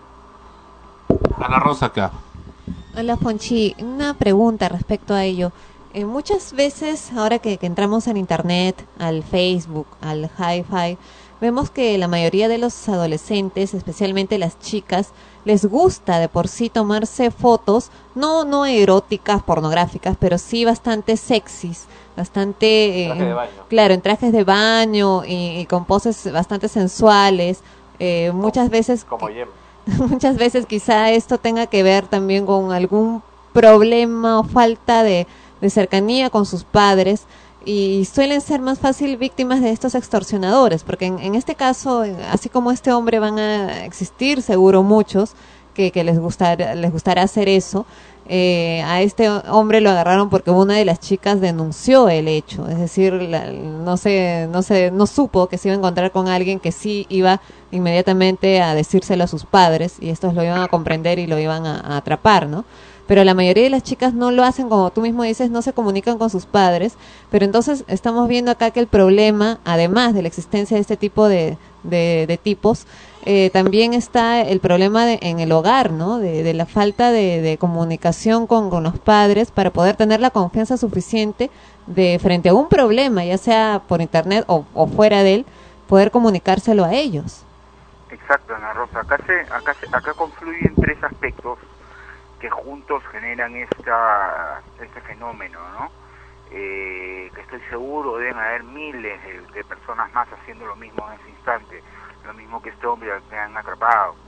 Eh, sucede que primero son adolescentes, es decir, están odian a sus padres por la edad en la que están. Son muy pocos los adolescentes que se llevan bien con sus padres eh, por una cuestión netamente psicológica, ¿no? El adolescente cree que lo sabe y lo puede todo. El adolescente cree que ya lo que ya puede eh, andar solo y cualquier cosa que le diga su padre o su madre, ellos van a hacer absolutamente lo contrario. Eso, por un lado, eh, influye en este problema. Por otro lado, a consecuencia de lo primero que te he dicho, aparece lo segundo, que es la falta de comunicación que mencionabas. un adolescente se comunica muy poco con sus padres, a diferencia de un niño o un adulto. Eh, la adolescencia es la etapa en la que menos nos comunicamos con los padres y paradójicamente es la etapa en la que más necesitamos comunicación con los, con los padres. Y el tercer aspecto también lo has mencionado tú, y es esta tendencia a las chicas a mostrarse más sensuales, en ropa de baño, en trajes provocativos, en poses especiales, que no tienen nada de... na- ellas de repente en su cabecita no, no tienen eh, alguna idea erótica o pornográfica, eh, sin embargo, ¿por qué lo hacen? Es la pregunta. Lo que sucede es que nosotros tenemos una personalidad, y yo les hablaba de, siempre les hablado de este supervisor que tenemos en nuestro psique, en nuestra cabeza, que se llama el yo, ¿no? Este pequeño guachimán que está viendo que nos comportemos de manera adecuada. En la internet podemos ser lo que querramos ser, ¿no? Eh, ese, eh, en parte, eh, este efecto era el que conseguíamos nosotros con Amanecemos Contigo. La gente podía hacer lo que quisiera hacer. Había muchos, por ejemplo, homosexuales que tenían que estar metidos en el closet. Sin embargo, cuando llamaban a, esas altas horas, podían ser ellos mismos, ¿no? O había personas excesivamente tímidas que escribían sus poemas y estoy seguro no se los enseñaban a nadie, pero que se sentían en la, en la libertad de leerlos a los escuchas de Amanecemos Contigo. ¿Por qué? Porque podían ser ellos mismos o podían ser otras personas que quisieran ser. Entonces la mayoría de chicas en la adolescencia, por los cambios corporales en su cuerpo, buscan y necesitan la atención de otras personas. Y lamentablemente una de las maneras más directas de llamar la atención es el cuerpo, es la pose, es el maquillaje, es la foto provocativa.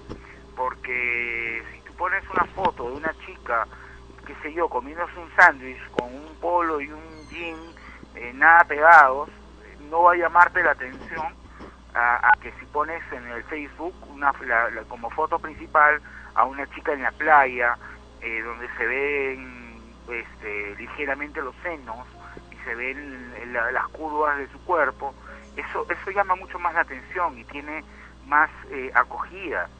Es, digámoslo así, un marketing personal, ¿no?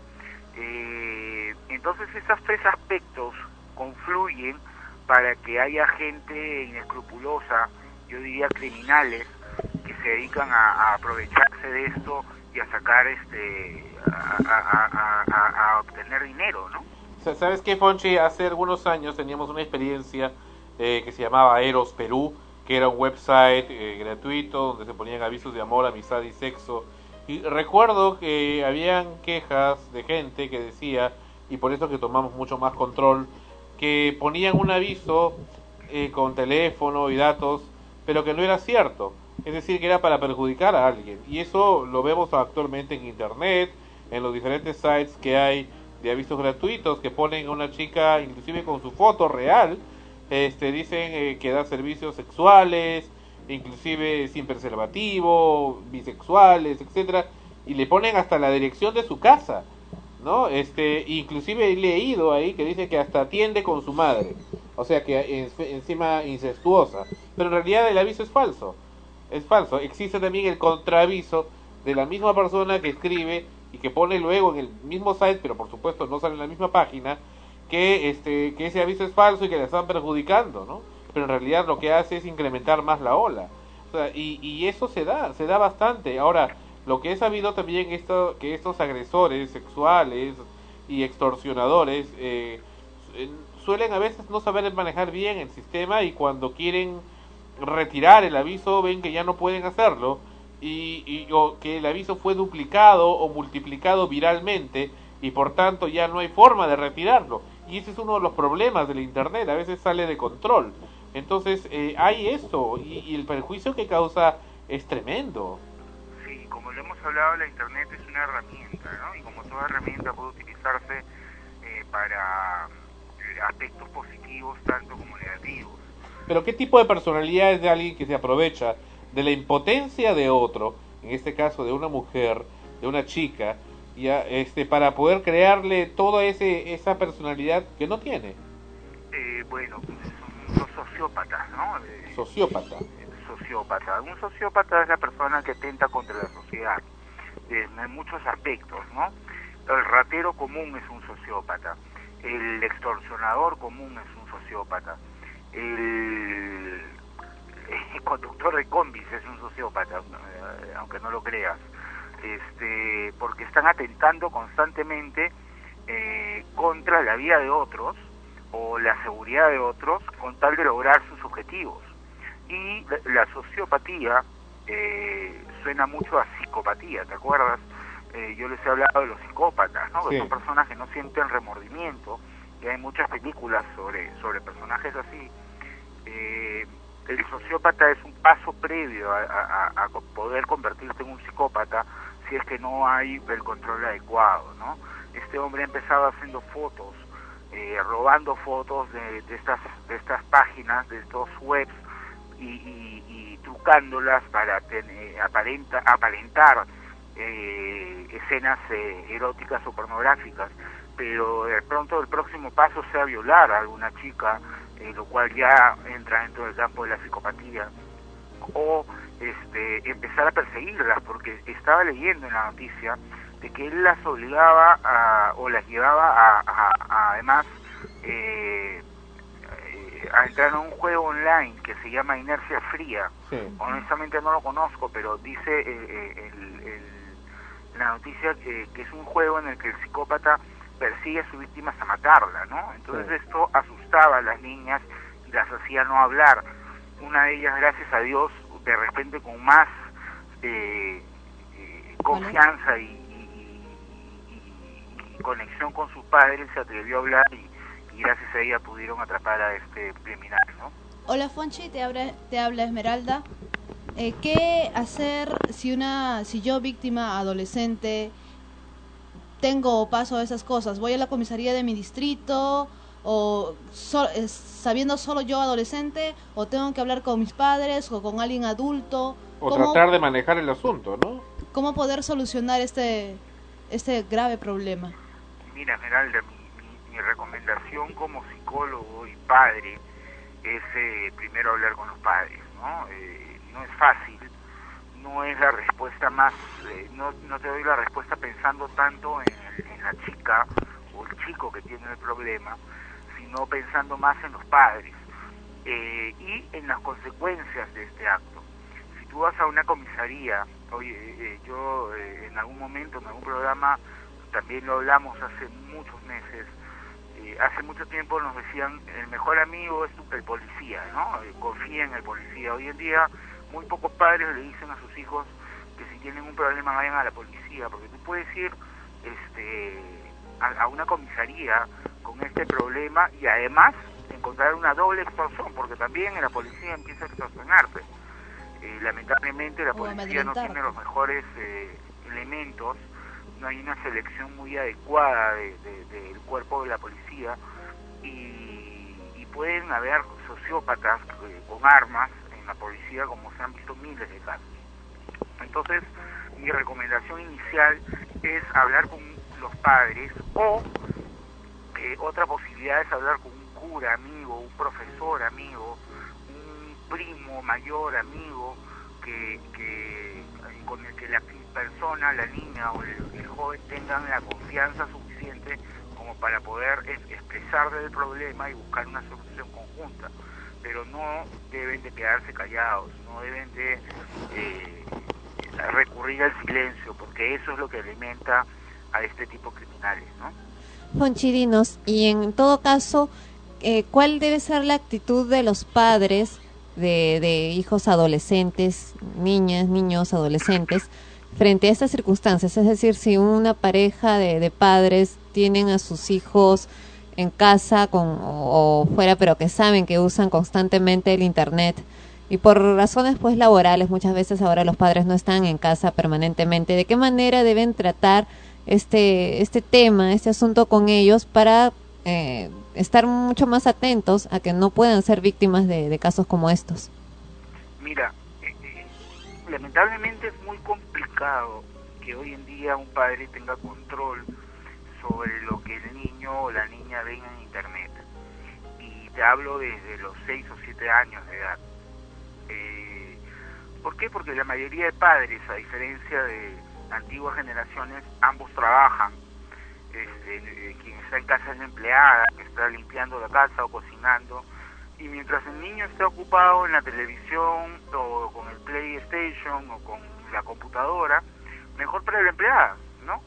Entonces ella simplemente puede pasarse horas haciendo sus labores y el chico está viendo lo que le da la gana en Internet con la total apertura. Ahora, eh, ciertos servicios de, de Internet ofrecen filtros y ofrecen este, ciertas ayudas para bloquear ciertas páginas, pero el niño o mi hijo, por ejemplo, ¿no? que tiene 6 años, este, coloca Bakugan, que es una, son unos dibujos animados, muy, con unos jugu- ju- juguetes muy de moda ahora, y aún poniendo Bakugan en internet le va a aparecer algo de sexo. ¿Por qué? Porque estas compañías o estas personas que manejan estas páginas saben que un niño no va a buscar pornografía necesariamente o no va a buscar eh, lesbianas, gays, no va a buscar eh, masturbación, poses, qué sé yo. Van a buscar eh, otros, ot- otros aspectos, otras páginas y es allí a donde ellos logran ciertas conexiones, ciertos accesos para jalar la atención del niño.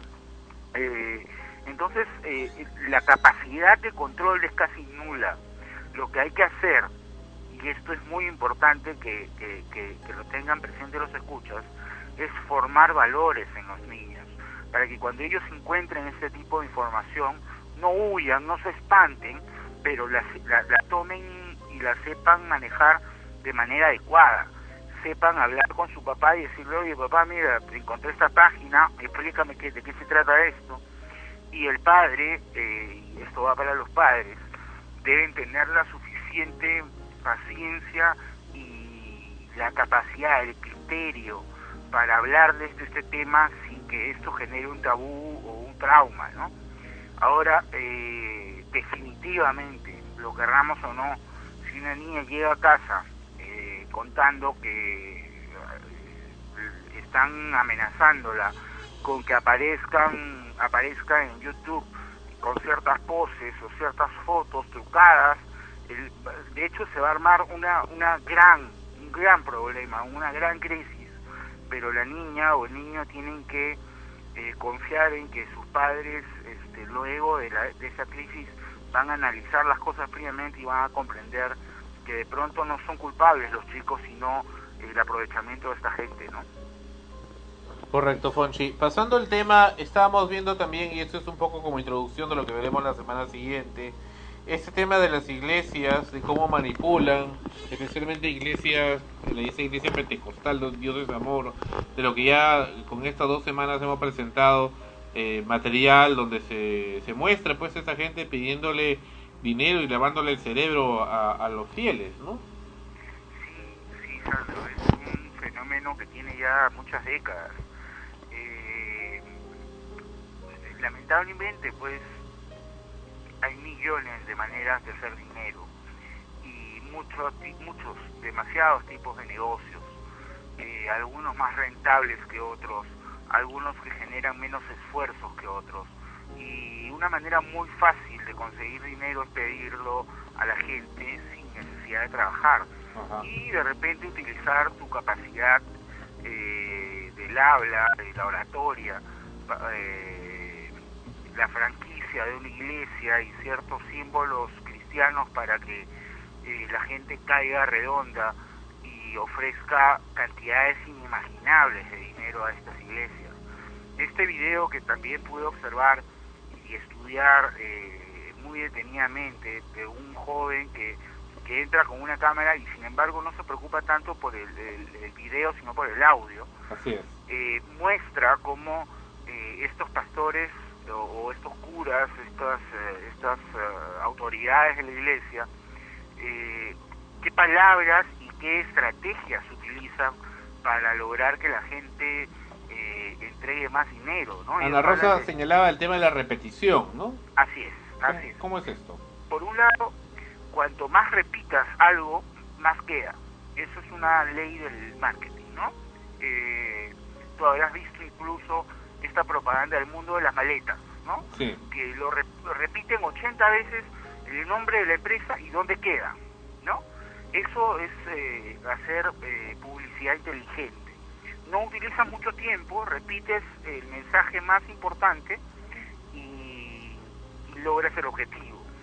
A veces a mucha gente hace publicidad media artística y no se logra el objetivo porque de repente el, el comercial es muy bonito, pero no le no lograste eh, el, el- el enganche del, del cliente o del posible cliente contigo.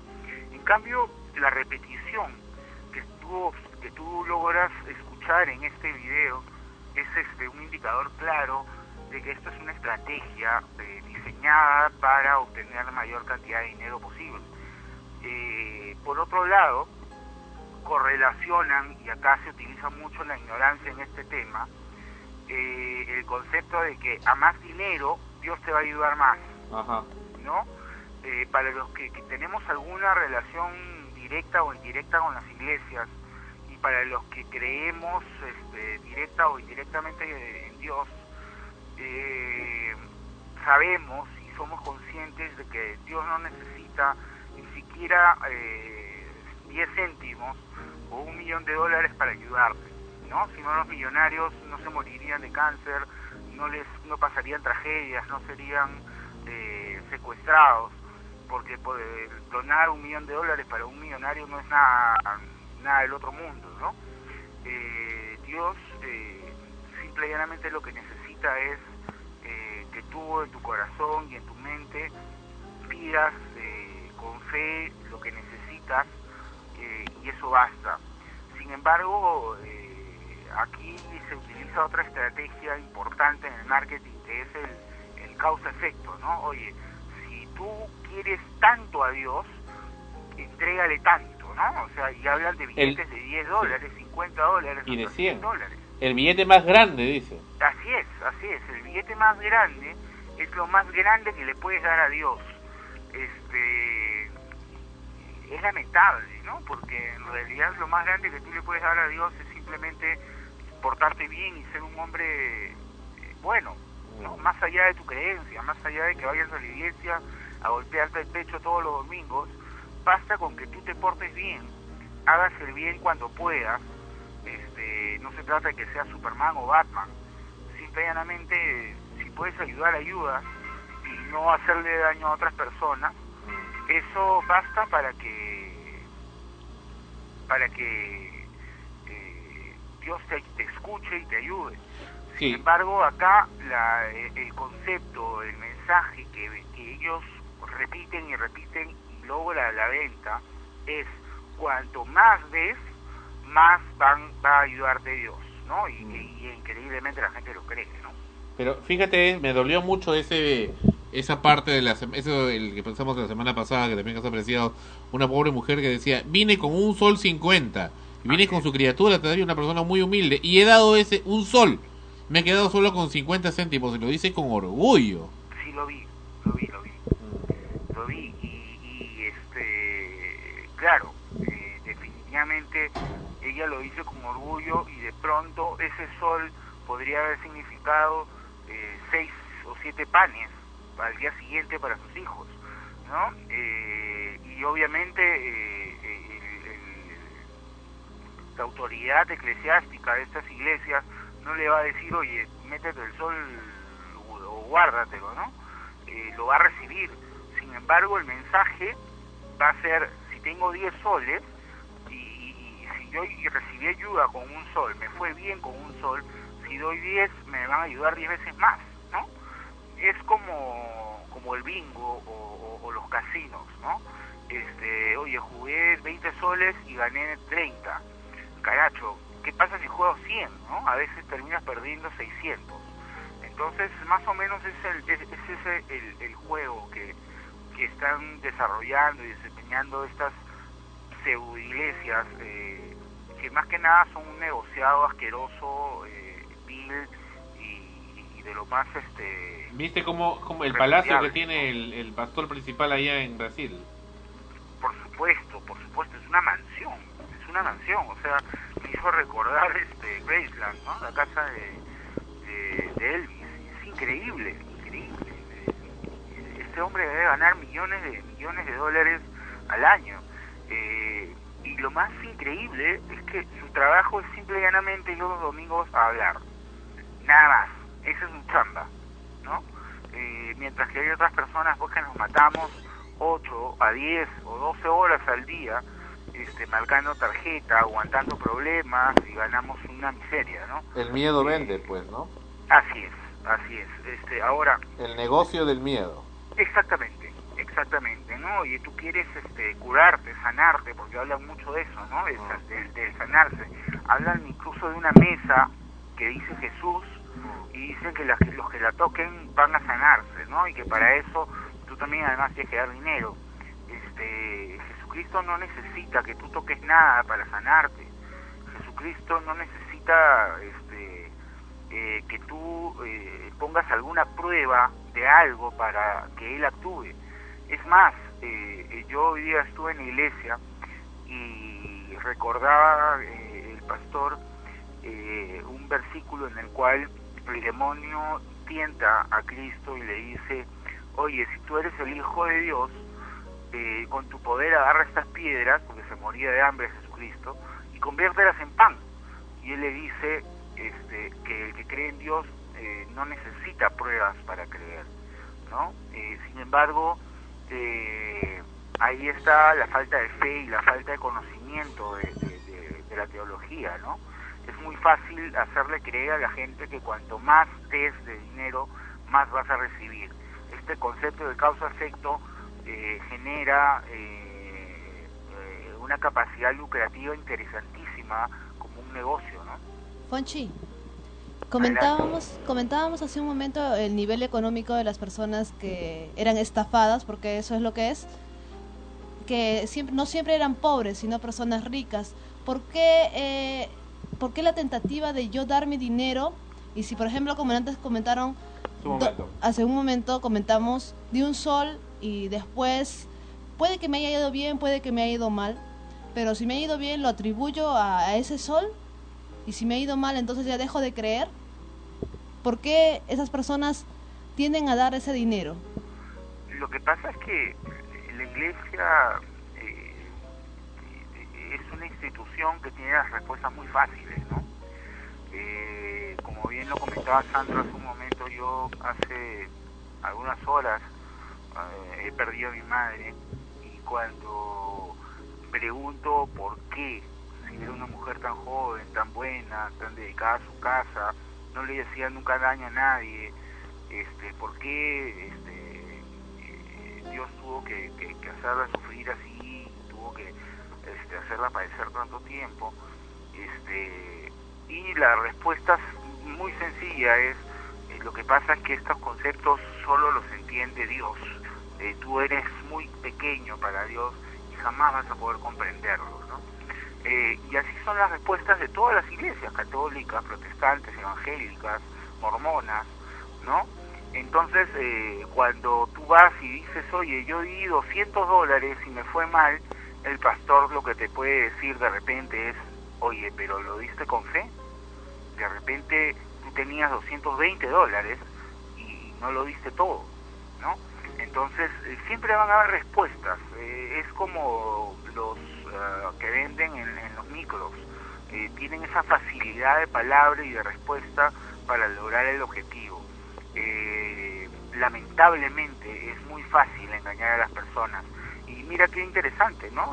Lo que comentabas tú, la gente que más dinero tiene, por lo general, es la que más pecados comete.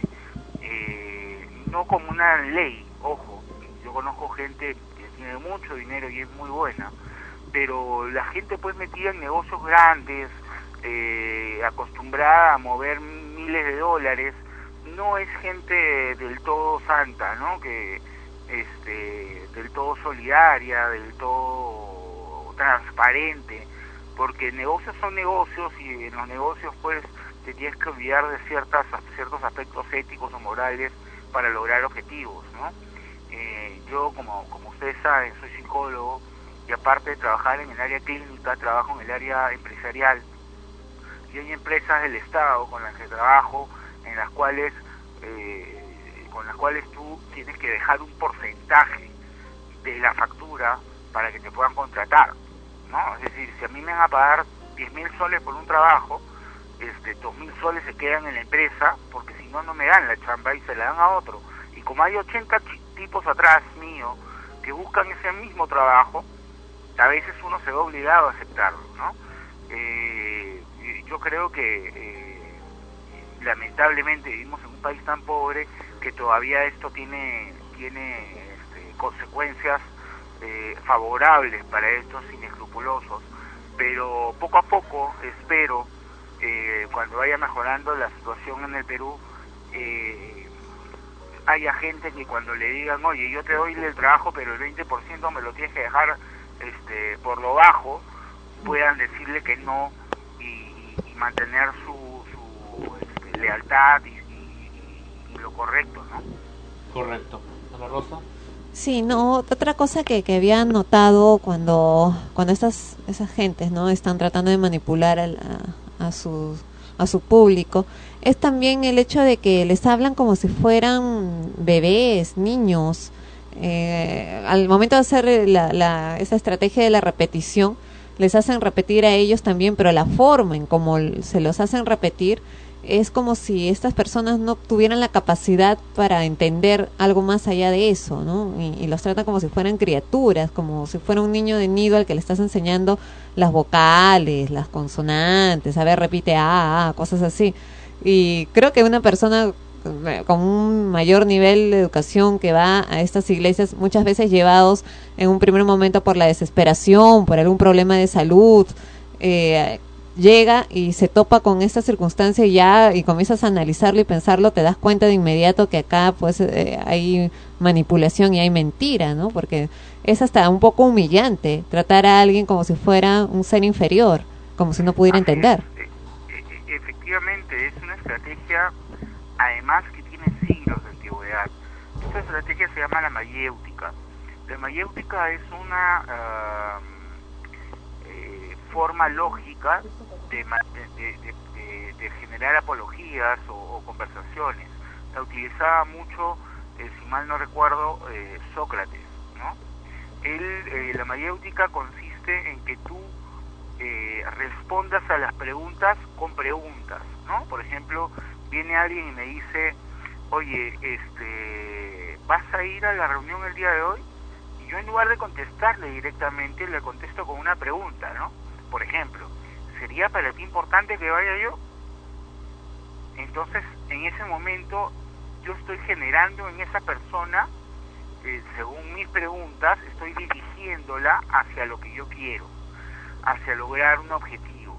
Cuando este pastor, estos curas, esta gente que, que trabaja en estas iglesias, eh, hace repetir a las personas eh, ciertas frases, lo que están logrando es lo que logra la mayéutica, que seas tú mismo el que dice lo que el otro quiere escuchar. Entonces cuando la gente dice, si doy más, voy a recibir más, cuando ellos tengan el dinero en la mano, van a pensar, no lo estoy dando porque me lo haya pedido, sino porque yo lo estoy diciendo. Yo estoy tomando la decisión. Yo decido sobre mis, eh, mi economía, mis ahorros y mi dinero, ¿no? Y, no se dan cuenta que simple y llanamente lo que han hecho es repetir como, eh, como una grabadora malograda este, lo que les decía el- el- el- la autoridad eclesiástica, ¿no?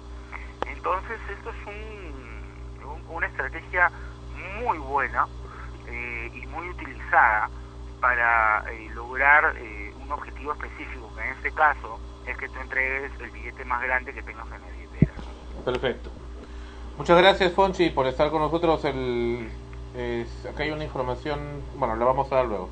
Ok, este, gracias. El correo electrónico donde te pueden, este, te pueden escribir, Fonchi. Eh, como siempre, Sandro, adk-811 arroba yahoo.es y no, las gracias a, ustedes por una nueva oportunidad de, compartir un fin de semana más y nada, gracias por, por, por el apoyo mostrado esta semana y, y, su presencia. Para mí ha sido muy significativo.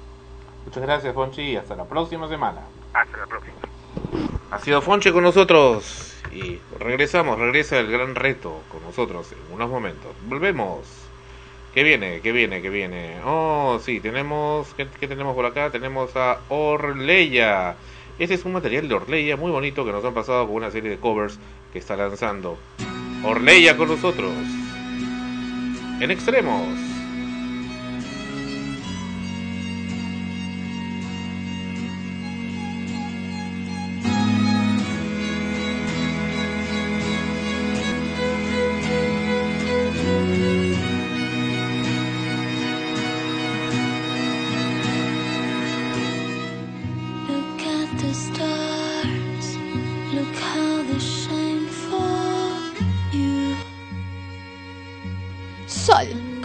más allá de los sentidos. Frecuencia primera.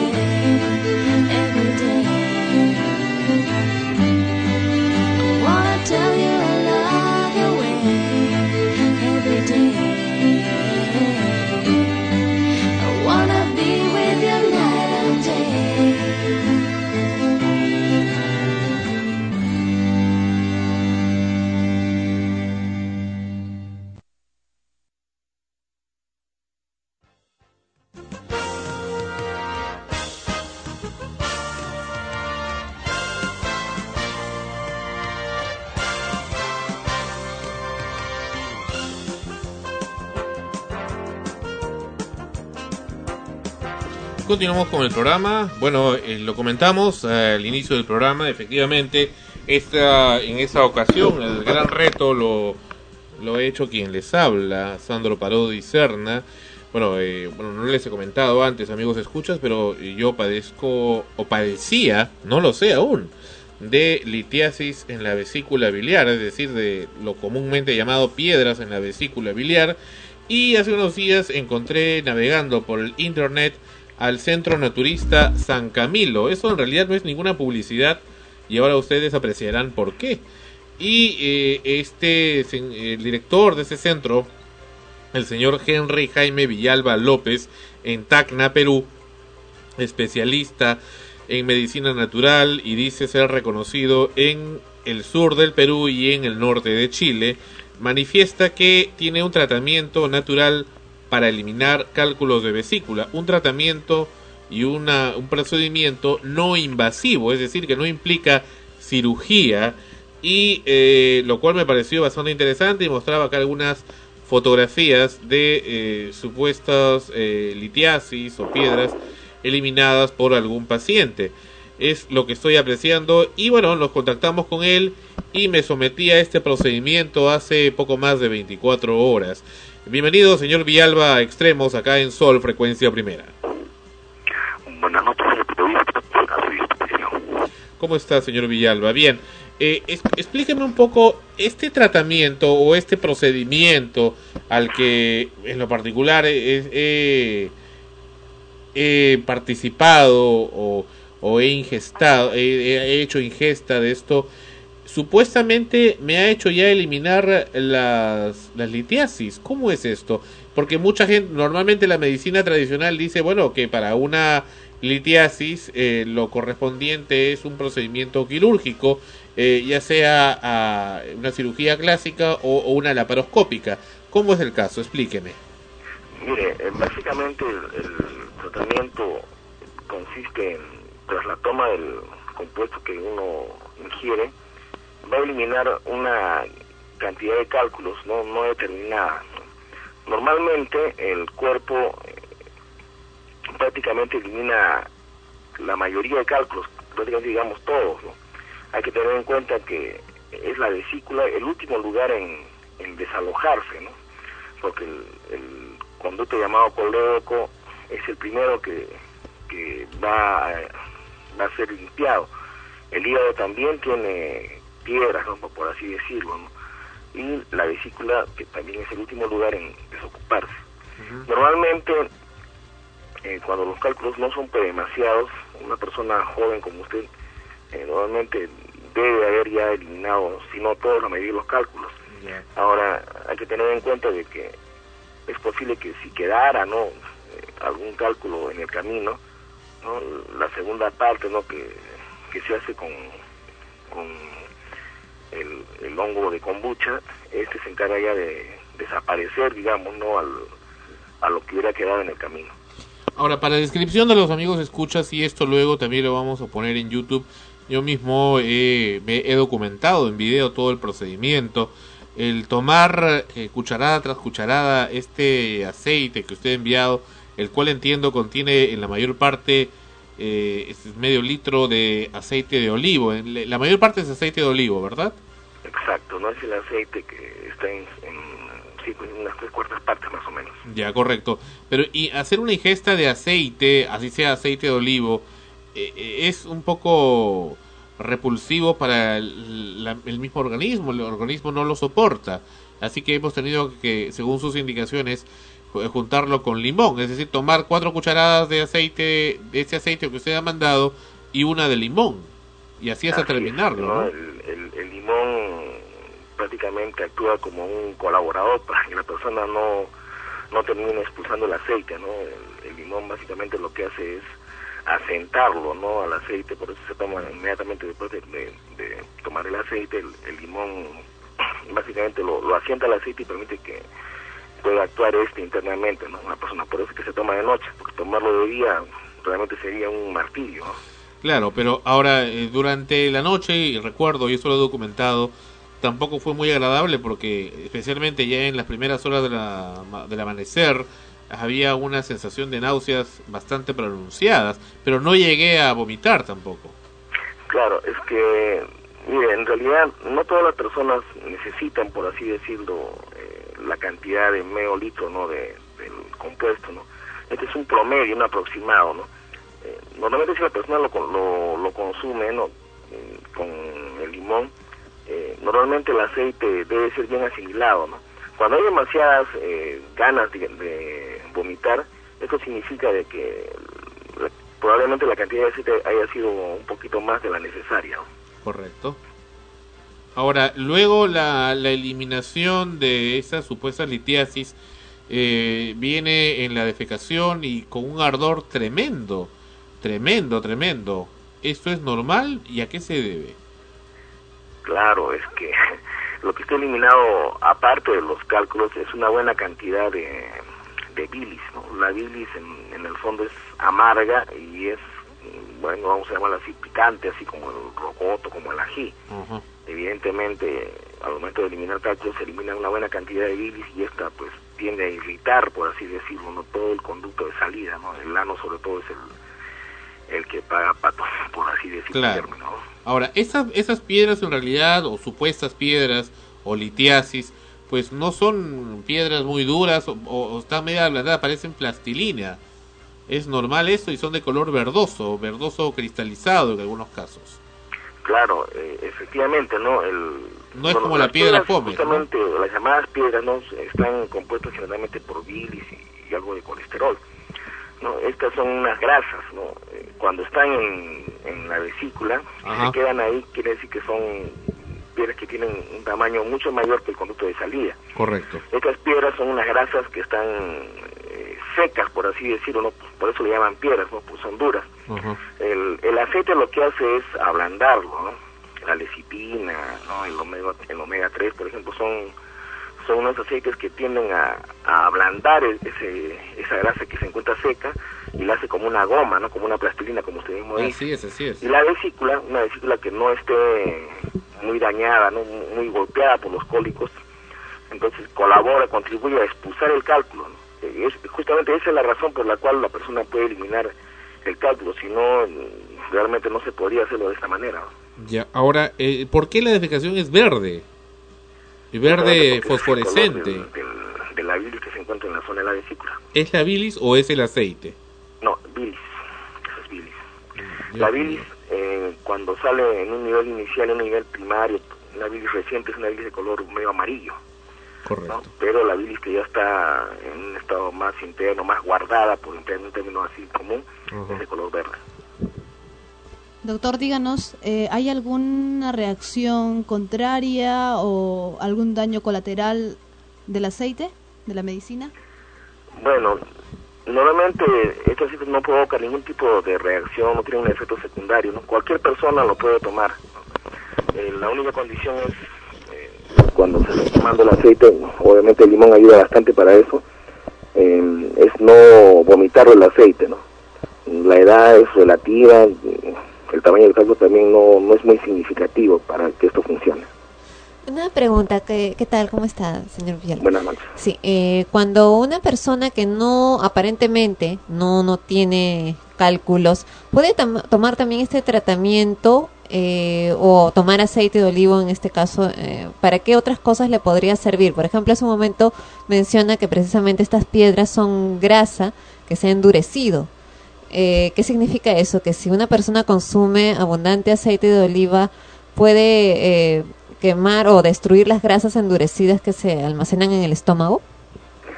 Mire, eh, para comenzar, este, no solamente es aceite de olivo, ¿no? Si bien es cierto, el compuesto tiene una, una buena cantidad de aceite de olivo, ¿no? El, el- en nuestro organismo. Eh, forma cálculos biliares, y la vesícula es, es el último lugar donde hay cálculos biliares, ¿no? La mayoría de personas eh, forma cálculos biliares tanto en la zona del hígado como en la zona del colédoco, ¿no? digamos, de un 100% hay un 80% de personas que no saben que tienen cálculos, ¿no? Sí, pueden llegar a, a viejitos y fallecer y, y en la vida se enteraron que, que tenían ese problema, ¿no? Hay un 20% de personas que sí les salen los cálculos en la vesícula, pues, y, de ese 20% todavía un menor porcentaje son los que sufren de cólicos. Ahora, el, el hecho de tomar el, el aceite no solamente es para expulsar los cálculos biliares, ¿no? Esto permite también que la persona pueda limpiar su hígado. ¿no? Y una persona con el hígado limpio, con un hígado, eh, eh, por así decirlo, con mantenimiento, pues es como obtener una nueva oportunidad para seguir vivo. ¿no? El hígado es el órgano más importante de nuestro organismo. Y si lo podemos limpiar, le podemos dar un mantenimiento, pues evidentemente vamos a mejorar en todo sentido. Y para las personas, por ejemplo, que tienen eh, obesidad y tienen el estómago bastante abultado de grasa, dicen que también es, es muy peligroso. ¿Hay algún tratamiento similar que pueda ayudarlos a eliminar esa grasa que está endurecida en las paredes del estómago? Mire, generalmente el, el- bueno, yo, yo este tratamiento le llamo limpieza interna, ¿no? El, el- el expulsar, el eliminar los cálculos de la vesícula es uno de los beneficios que se obtiene mediante este tratamiento. ¿no? Es- digamos, esto es la base para, que yo utilizo para emplearlo en cualquier otro tipo de enfermedades, ¿no? No solamente las que concierne al estómago, en este caso en la obesidad, ¿no?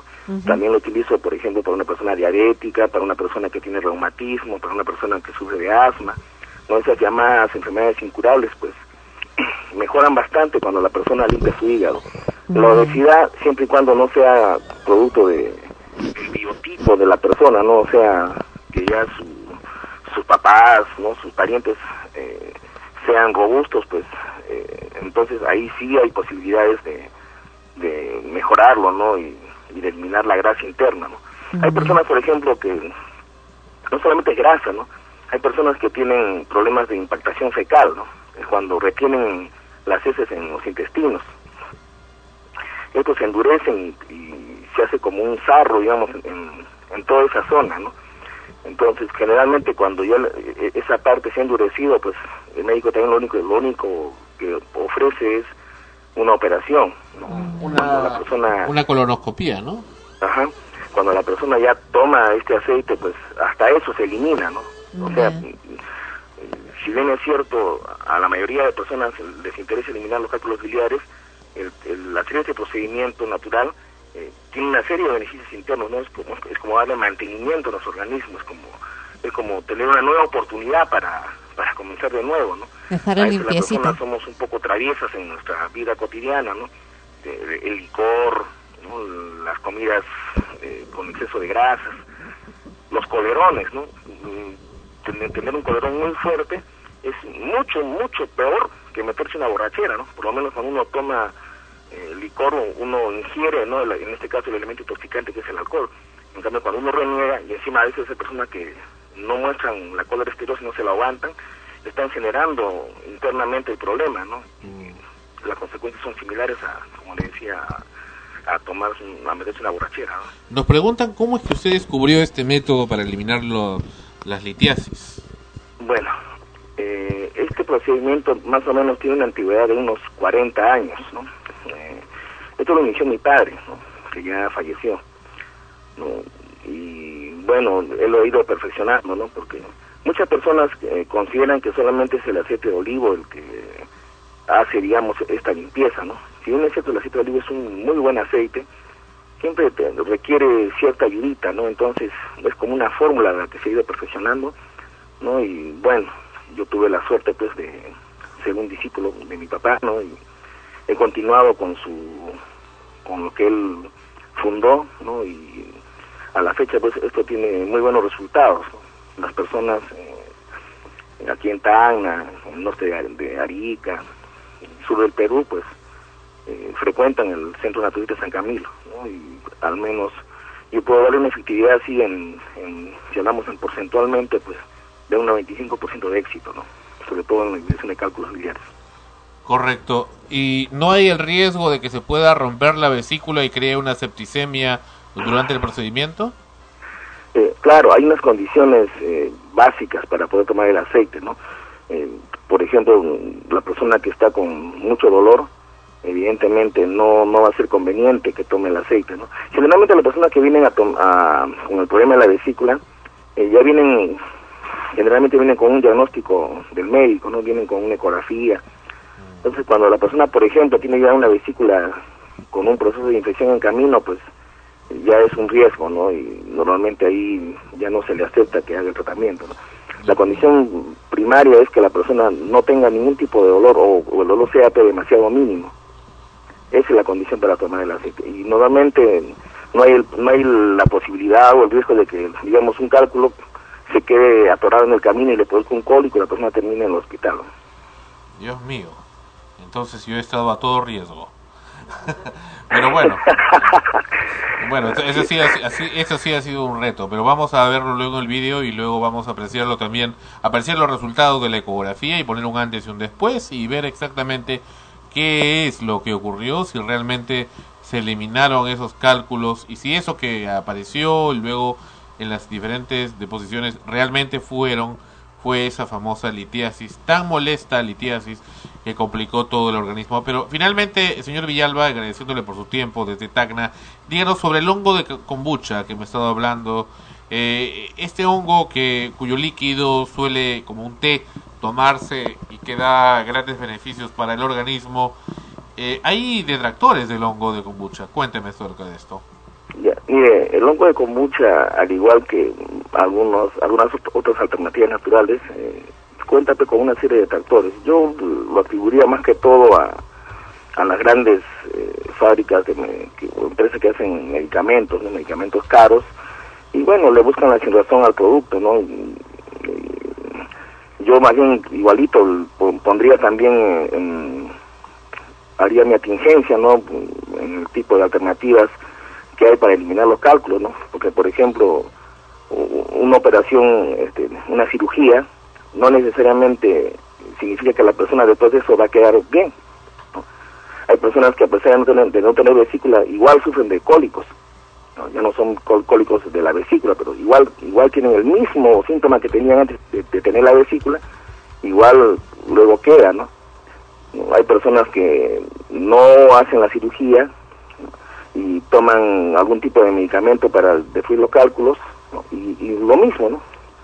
Son el, el medicamento no funciona ahí o el cálculo no siempre es reducido y ahí la, la población, digamos, el, el- los medios de comunicación no dicen nada al respecto, ¿no? Pero sí, por ejemplo, al hongo de kombucha le han buscado problemas no de, de tipo este, contaminante, ¿no? Que puede producir algún tipo de situaciones en el cerebro. En todo caso, la principal crítica que, que se le hace al hongo de kombucha es este por probablemente por el lugar donde se consigue el hongo, ¿no? Si es así, entonces también habría problemas para consumir eh, arroz, trigo, ¿no? Son son cereales este o- que la gente los consume sin ningún ninguna advertencia, ¿no? Pero si el terreno está infectado, está- ha sido maltratado por las inclemencias del clima, pues también puede tener algún tipo de riesgo, ¿no? Correcto, pero eh, los beneficios del hongo de kombucha son bastante grandes por lo que veo. Revitaliza el cuerpo, mejora eh, normaliza la sangre, eh, la glucosa, en fin, una, una cantidad de beneficios tremendos y además da una vitalidad bastante especial. El hongo de kombucha es un cúmulo de vitaminas, sobre todo la vitamina B, la vitamina C, que son que actúan como antioxidantes en nuestro organismo. Bien preparado, ¿no? Con las medidas de, de higiene básicas, este este té, ¿no? Fermentado por el hongo, pues no debe generar ningún riesgo para la persona que, que lo ingiere, ¿no? Básicamente el hongo lo que al final hace es normalizar, así entre comillas, normalizar el trabajo de los órganos internos, empezando por el hígado y culmina pues con una, vamos a llamarle con una limpieza de la sangre, ¿no? La sangre se estabiliza y eh, más o menos en el lapso de un periodo de un mes, a veces hasta dos meses, la sangre queda pues con sus valores normales promedios, ¿no? Yo no le digo que va a tener la sangre de un chibolito, pero la idea más o menos es esa, ¿no? El- al estar la sangre limpia, pues es evidente de que nuestro organismo está trabajando bien, ¿no? Ya no va a haber problemas de colesterol, ni triglicéridos, básicamente que esos son, o inclusive la, la glucosa, ¿no? La famosa diabetes, que, que aquí en Tana está muy de boga, ¿no? Creo que en el Perú. Perfecto. Eh, señor Villalba, ¿dónde le pueden contactar las personas que están interesadas en hacerse este procedimiento de la para eliminar la litiasis y otros problemas que puedan tener? Bueno, en, en la página web www.centronatuриstasancamilo.blogspot.com o en todo caso pueden llamar al, al teléfono aquí de Tacna, el 426693 ¿no? o al celular eh, 952-3911-60. Eh, señor Pero, una última recomendación. Sí, claro. Ya que usted ha hecho todo un, un documental, vamos a llamarle así, del, Así de la experiencia que usted mismo está eh, experimentando, Así es. eh, sería recomendable, ¿no? Ojalá no haya usted echado al tacho los cálculos, ¿no? No, no, no, ahí está bien fotografiado. Sería bueno que lo lleve al, a- al médico, a algún laboratorio, para que ellos mismos eh, verifiquen, certifiquen de que lo que está ahí son, efectivamente, son cálculos biliares, ¿no? Perfecto. Ok, muy bien, así lo haremos entonces.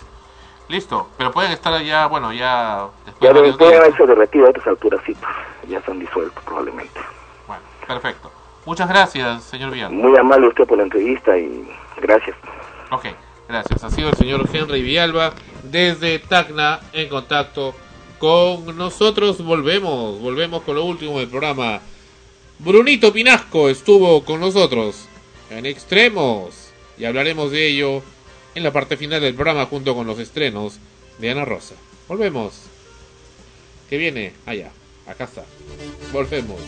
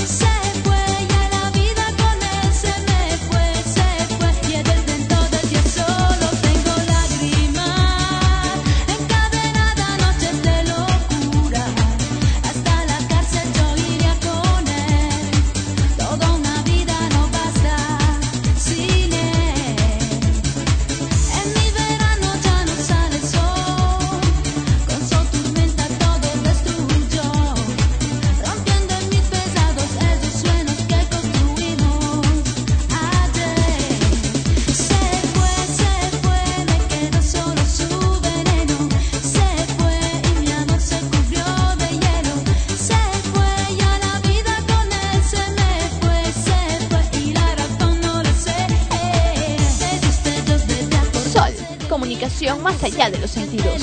Frecuencia primera.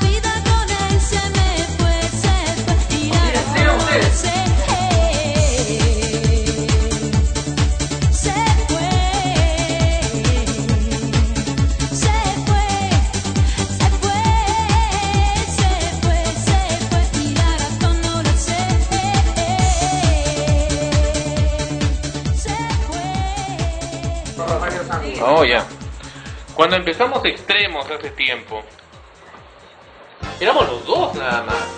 Y tú no querías. Bueno, que un poco recordamos el tema, aparecemos contigo, pero tú no querías. Pero este. serio, ¿no? Y Sí, sí. otra cosa. Y bueno, empezamos esto y luego con el tiempo vino Tania. Tania está acá con nosotros. Tania, ¿Cómo estás? Y bueno, yo pues apareciendo Estás de invitada. de cuando en cuando, pero este, siempre recordando que es de mi casa y que empecé, para mí es un gusto conocerlos. Y bueno, pues acompañándoles en este episodio De aniversario. de aniversario. Ah, y nos estamos acercando A los programa- 100. A los 100, así que me imagino A los 100 Sandra, extremos que, programas. Me imagino que habrá algo pues novedoso, algo bien chévere que que a la gente, ¿no? Ay, A, no. a todos nuestros, a todos nuestros escuchas. Esmeralda con ustedes. La nueva Esmeraldita. Hola Sandro, yo animada. Tú eres más nueva, eh. Uy, sí, recién llevo un mes. Menos. Mejor no nos acordamos de las fechas. Te falta tu bautizo todavía, no, Wow, no wow, pasado. estoy esperando mi bautizo entonces. La. No, pero la semana pasada ha tenido tu bautizo con el hipnotizador del señor Khan. Ah, ok. El episodio 97. No me hagas recordar. Que te atravesó completamente. Recuerdo cuando una Valga la aclaración, le atravesó. Como un anticucho. No, pero lo peor, según me contaron, fue que Sandro subió sobre sus manos. ¿Lo pueden ver? Eh, más o menos. Está con una este, ligera confusión. Bueno, el público está contento porque tenemos hoy la presencia invitada de la voz característica de Sol Frecuencia Primera, que está desde agosto. Eh, desde agosto que hubo esta etapa difícil de Sol Frecuencia Primera, pero bueno, aquí está la voz Sol Frecuencia Primera. Hola, Jem, ¿cómo estás? Hola Sandro, ¿cómo estás? Ah, mira, habla, ya habla. Viste algo más allá de tu, de tu clásico coach. Por supuesto que hablo. Oh, qué bueno. No, pero que nos haga la cuña, pues nadie por ahí. A ver, a la cuña para, para saber que eres tú, ¿no? La, la última vez que hiciste en Buenos Aires, el otro día que estabas de viaje en enero, junto con la Comunicación más allá de los sentidos. Más o menos igual, ¿no? Creo que eres, Está eres- igual. creo que eres impostora. No, no, no, no, no, está igual. Bueno, vamos a regresar en breve. Esto es Extremos en Sol, frecuencia primera RTVN. Quedamos un ratito más. ¿Cuál es el tema de hoy? Y eso fue el episodio especial 98.0, digamos, eh, con la presencia de Bruno Pinasco, conductor del nuevo programa Tech. Él es el mismo conductor también de Sin Escape, un programa de América Televisión, pero también produce y conduce Tech, un programa dedicado a la tecnología, al Internet, y en uno de sus primeros episodios, es decir, el episodio 2 de Tech, decidió hacer una nota sobre la radio en Internet y entrevistar a extremos. El tercer programa. Ah, es para el tercer programa, ¿no? Que va a ser todavía el, domingo que viene. Claro, eh, bueno, nos agradó mucho haber sido tomados en cuenta también para, para esta entrevista. De hecho, las radios en Internet son un tema que, que tienen eh, mucho interés, sobre todo para un programa de este tipo, ¿no? De- en el que él está conduciendo ahora de tecnología, de todo lo que tiene que, que, lo que tienen que hacerse acá, en todo caso en Lima, Perú, para poder irnos amoldando a las nuevas formas de, de hacer radio, en este caso. Y de alguna u otra manera, hay muchos que, que no, no conocen, es decir, el común de la gente no conoce o no sabe que existen emisoras peruanas algunas ya desde hace mucho tiempo como nosotros, otras nuevas, otras que aparecieron en su momento y luego se fueron rápidamente, que están tratando pues no de, hacer producción a través del internet y creando y dejando pues libre todo, todas sus ideas para poder eh, plasmarlas sin esa censura característica que, que lamentablemente tenemos en los medios tradicionales. Pero algo nos llamó la atención, ¿verdad? Que cuando estábamos haciendo el programa, tal vez no fue solo mi impresión, sino que Bruno parece una persona bastante amena en todo en, en la televisión, pero es bastante callada o, o se mostró bastante callado cuando estuvo con nosotros. Sí, sí, cuando, bueno, imagino que, que es también su forma de ser, ¿no? Lo que yo comentaba, a veces una persona agarra el micrófono, agarra la cámara y uff, vuela. Ahí se transforma. Y en la vida real, en lo personal, suele ser más introvertido, más tímido. Y es un poco la característica que tienen muchos que hacen medios, y sobre todo los artistas. En el caso de los artistas es algo mucho más común que en un escenario crecen, en la televisión crecen, sin embargo en su vida personal suelen ser muy retraídos, ¿no? Eh, imagino también pues que, que estaría, bueno, no, nos- no nos conocen, ¿no? no nos conocen, tampoco lo conocemos, lo conocíamos a él más que por la televisión. Entonces estaremos en el tercer programa Tech. Ajá. En el tercer. Bien, y ahora Ana Rosa con sus acostumbrados estrenos de televisión, de, no, perdón, de, radio y de, perdón, de, De teatro. ya, no, ya me está haciendo el efecto del, del producto, ya, Sí, ya me di cuenta. ya, adiós, ya, con sus Bueno. estrenos de, eh, de cine y las obras que están en temporada en las De- salas de de, teatro de Lima. de ballet, Sí, sí. ya. Bueno, en teatro tenemos que ya finalmente se ha estrenado la obra El Señor de las Moscas en el Teatro Mario Vargas Llosa en la Avenida de la Poesía 160 San Borja y la temporada va de jueves a domingos a las 20 horas 8 de la noche. También se ha estrenado recién reciencito eh, para los más pequeños Max y los Maximonstruos, esta obra familiar escrita por Maurice Sendak y adaptada al teatro por Mateo Chiarella, nos cuenta la historia de Max, un niño de tres años que luego de cometer una serie de travesuras es castigado por su madre y enviado a su cuarto sin cenar. Es ahí donde Max es testigo de cómo, por arte de magia, todo empieza a transformarse en un bosque, en un cielo maravilloso y en un océano donde hay una barca que lo lleva al país de los Maximonstruos. Esta obra también va a ser presentada en el Teatro Mario Vargas Llosa de la Biblioteca Nacional del Perú en San Borja los sábados y domingos a las 16 horas 4 de la tarde. Eh, además hay que mencionar que es un reestreno. Luego también tenemos Galileo el mensajero, el mensajero de las estrellas en la Alianza Francesa los sábados y domingos a las 16 horas 4 de la tarde. Divina Pajarraca continúa con su temporada hasta el 21 de marzo nada más, es decir, tenemos una semana más para verla en el Centro Cultural Ricardo Palma los sábados y domingos a las 20 horas. Cocina y zona de servicio continúa en la Plaza Isil de jueves a martes a las 20 horas, lo mismo que 2 por 1 en el Teatro Marzano, en este caso de jueves a lunes nada más a las 20 horas. Y por supuesto, El Rey León en el Teatro Mocha Graña los sábados y domingos a las 16 horas en la Avenida Sáenz Peña 107 Barranco. Ahora, tenemos un próximo estreno, que ya lo mencionamos la semana anterior, lo recordamos nuevamente, que se titula Días Contados. Se presentarán ellos en el Teatro del Centro Cultural de la Pontificia Universidad Católica a partir de esta semana, precisamente que está llegando a partir del 20 de marzo e irán de jueves a lunes a las 20 horas. Y una obra que se acaba, acaba reciencito de estrenar es Las Tremendas Aventuras de la Capitana Gaspacho, dirigida por Alberto Isola y con un elenco conformado por el taller de jóvenes profesionales del actor Bruno Odar. Como si fuera una historieta, los personajes de esta pieza utilizan la burla y la ironía como instrumentos para formular una feroz crítica en contra del mundo contemporáneo y de las necesidades humanas que en casi nada han cambiado a pesar del tiempo. Todos ellos hacen uso de su libertad para hacer lo que más les gusta, las locuras. Ese es el argumento de la obra, las aventuras de la capitana Gaspacho, del capitán Gaspacho, que se ha estrenado precisamente este, este fin, esta semana, y se estarán presentando en el auditorio, en el teatro del, del Olivar de San Isidro. En cine tenemos decisiones extremas, drama centrado en los esfuerzos de John y Aileen Crowley por encontrar algún investigador que encuentre una cura para sus dos hijos aquejados de un raro desorden genético. Otra película que se ha estrenado esta semana es Alocada Obsesión. Sandra Bullock interpreta a Mary Morowitz, una excéntrica mujer, mujer que convencida de que un, camarógrafo de televisión llamado Steve es su amor verdadero, lo seguirá por todo Estados Unidos tratando de convencerlo de que ambos se pertenecen el uno al otro. Y finalmente la esperada película La Isla Siniestra. En el verano de 1954, los agentes judiciales Teddy Daniels, interpretado por Leonardo DiCaprio, y Chuck Howley, por Mark Ruffalo, son destinados a una remota isla del puerto de Boston para investigar la desaparición de una peligrosa asesina, Emily Mortimer, recluida en el hospital psiquiátrico. A ver cómo se pronuncia esto, Sandro.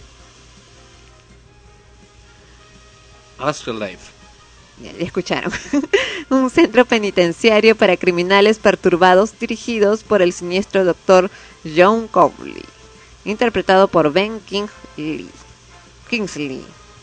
Y esos han sido los estrenos de esta semana en cine y las obras que se están presentando en las salas de teatro de la Gran Lima. Y se acabó, se acabó Extremos, episodio 98, dos años con ustedes. Mucha fuerza para Jem, muchos estudios, por supuesto, porque todavía le queda mucho tiempo por delante a nuestra querida voz característica de los identificativos de solo frecuencia primera. Mucho por delante todavía. Y además que tiene una... ¿Tú sabías que Jem tiene una, una, una homónima? Que es bióloga. ¿Sí? Que trabaja pues. en CPN Radio. Mira pues. Y se parece a ella, pero con algunos años ya... su futura, su futuro. su futuro. ella echada a perder. Cuando no, Sandro, tan caballero y galante. No, no, pero es una bióloga bastante inteligente, muy interesante. Ya, no, no, ya, no. Calladito te defiendes más. Así es, ayer se presentaron eh, los resultados del examen que se rindió a San Marcos, ¿no? Y a toda la gente que ingresó, pues felicitaciones y a, a estudiar un montón. Y a la gente que no, a seguir intentándolo, porque una cosa es, si yo tengo una meta, tengo que luchar hasta conseguirlo, pase lo que pase, y esforzarme, y con mi esfuerzo lograré mi premio. Nos vemos la próxima semana. Cuestionable. El billete más grande, No, el billete más- Es cuestionable el tema de los exámenes de admisión. No creo que sea el mejor método para poder ingresar a la, uni- a la universidad. Un poco me hace recordar lo que hablamos con Fonches algún tiempo. Estamos viendo ahí que están pidiendo más de mil puntos para poder ingresar. En fin, en fin. eh, no, viendo que están viendo con... No te piden una cantidad mínima de puntos, sino ponte que son, eh, hay 10 vacantes y a esas 10 vacantes postulan en un irrisorio caso 100 personas. Entonces las mejores 100 o los 100 al más altos puntajes es lo que... ¿Y por qué tiene que haber tan pocas vacantes? Ese es el problema. Eso sí ya es, ese es el problema. Claro, es un factor económico muchas veces porque una, o también de la carrera, hay carreras que a veces solamente están en, en determinadas universidades, ¿no? pero lo principal es la cuestión económica. Al ser un la- el San Marcos, una universidad del Estado, mucha gente va porque no tiene los medios económicos para poder pagar una universidad particular que son, en este caso acá en el Perú al menos, extremadamente caras, los precios extremadamente elevados y no pueden hacerlo. Por lo tanto, van tienen esta otra posibilidad y evidentemente pues se presenta muchísima gente. Eso por un lado y por otro también que de alguna u otra manera se mantiene aún la imagen de la Universidad San Marcos como una de las mejores universidades de, de- de América, ¿no? Universidad Nacional Mayor de San Marcos. Claro, entonces eh, el que menos quiere tener la posibilidad, o sea, ingresar a la Universidad San Marcos es un mérito.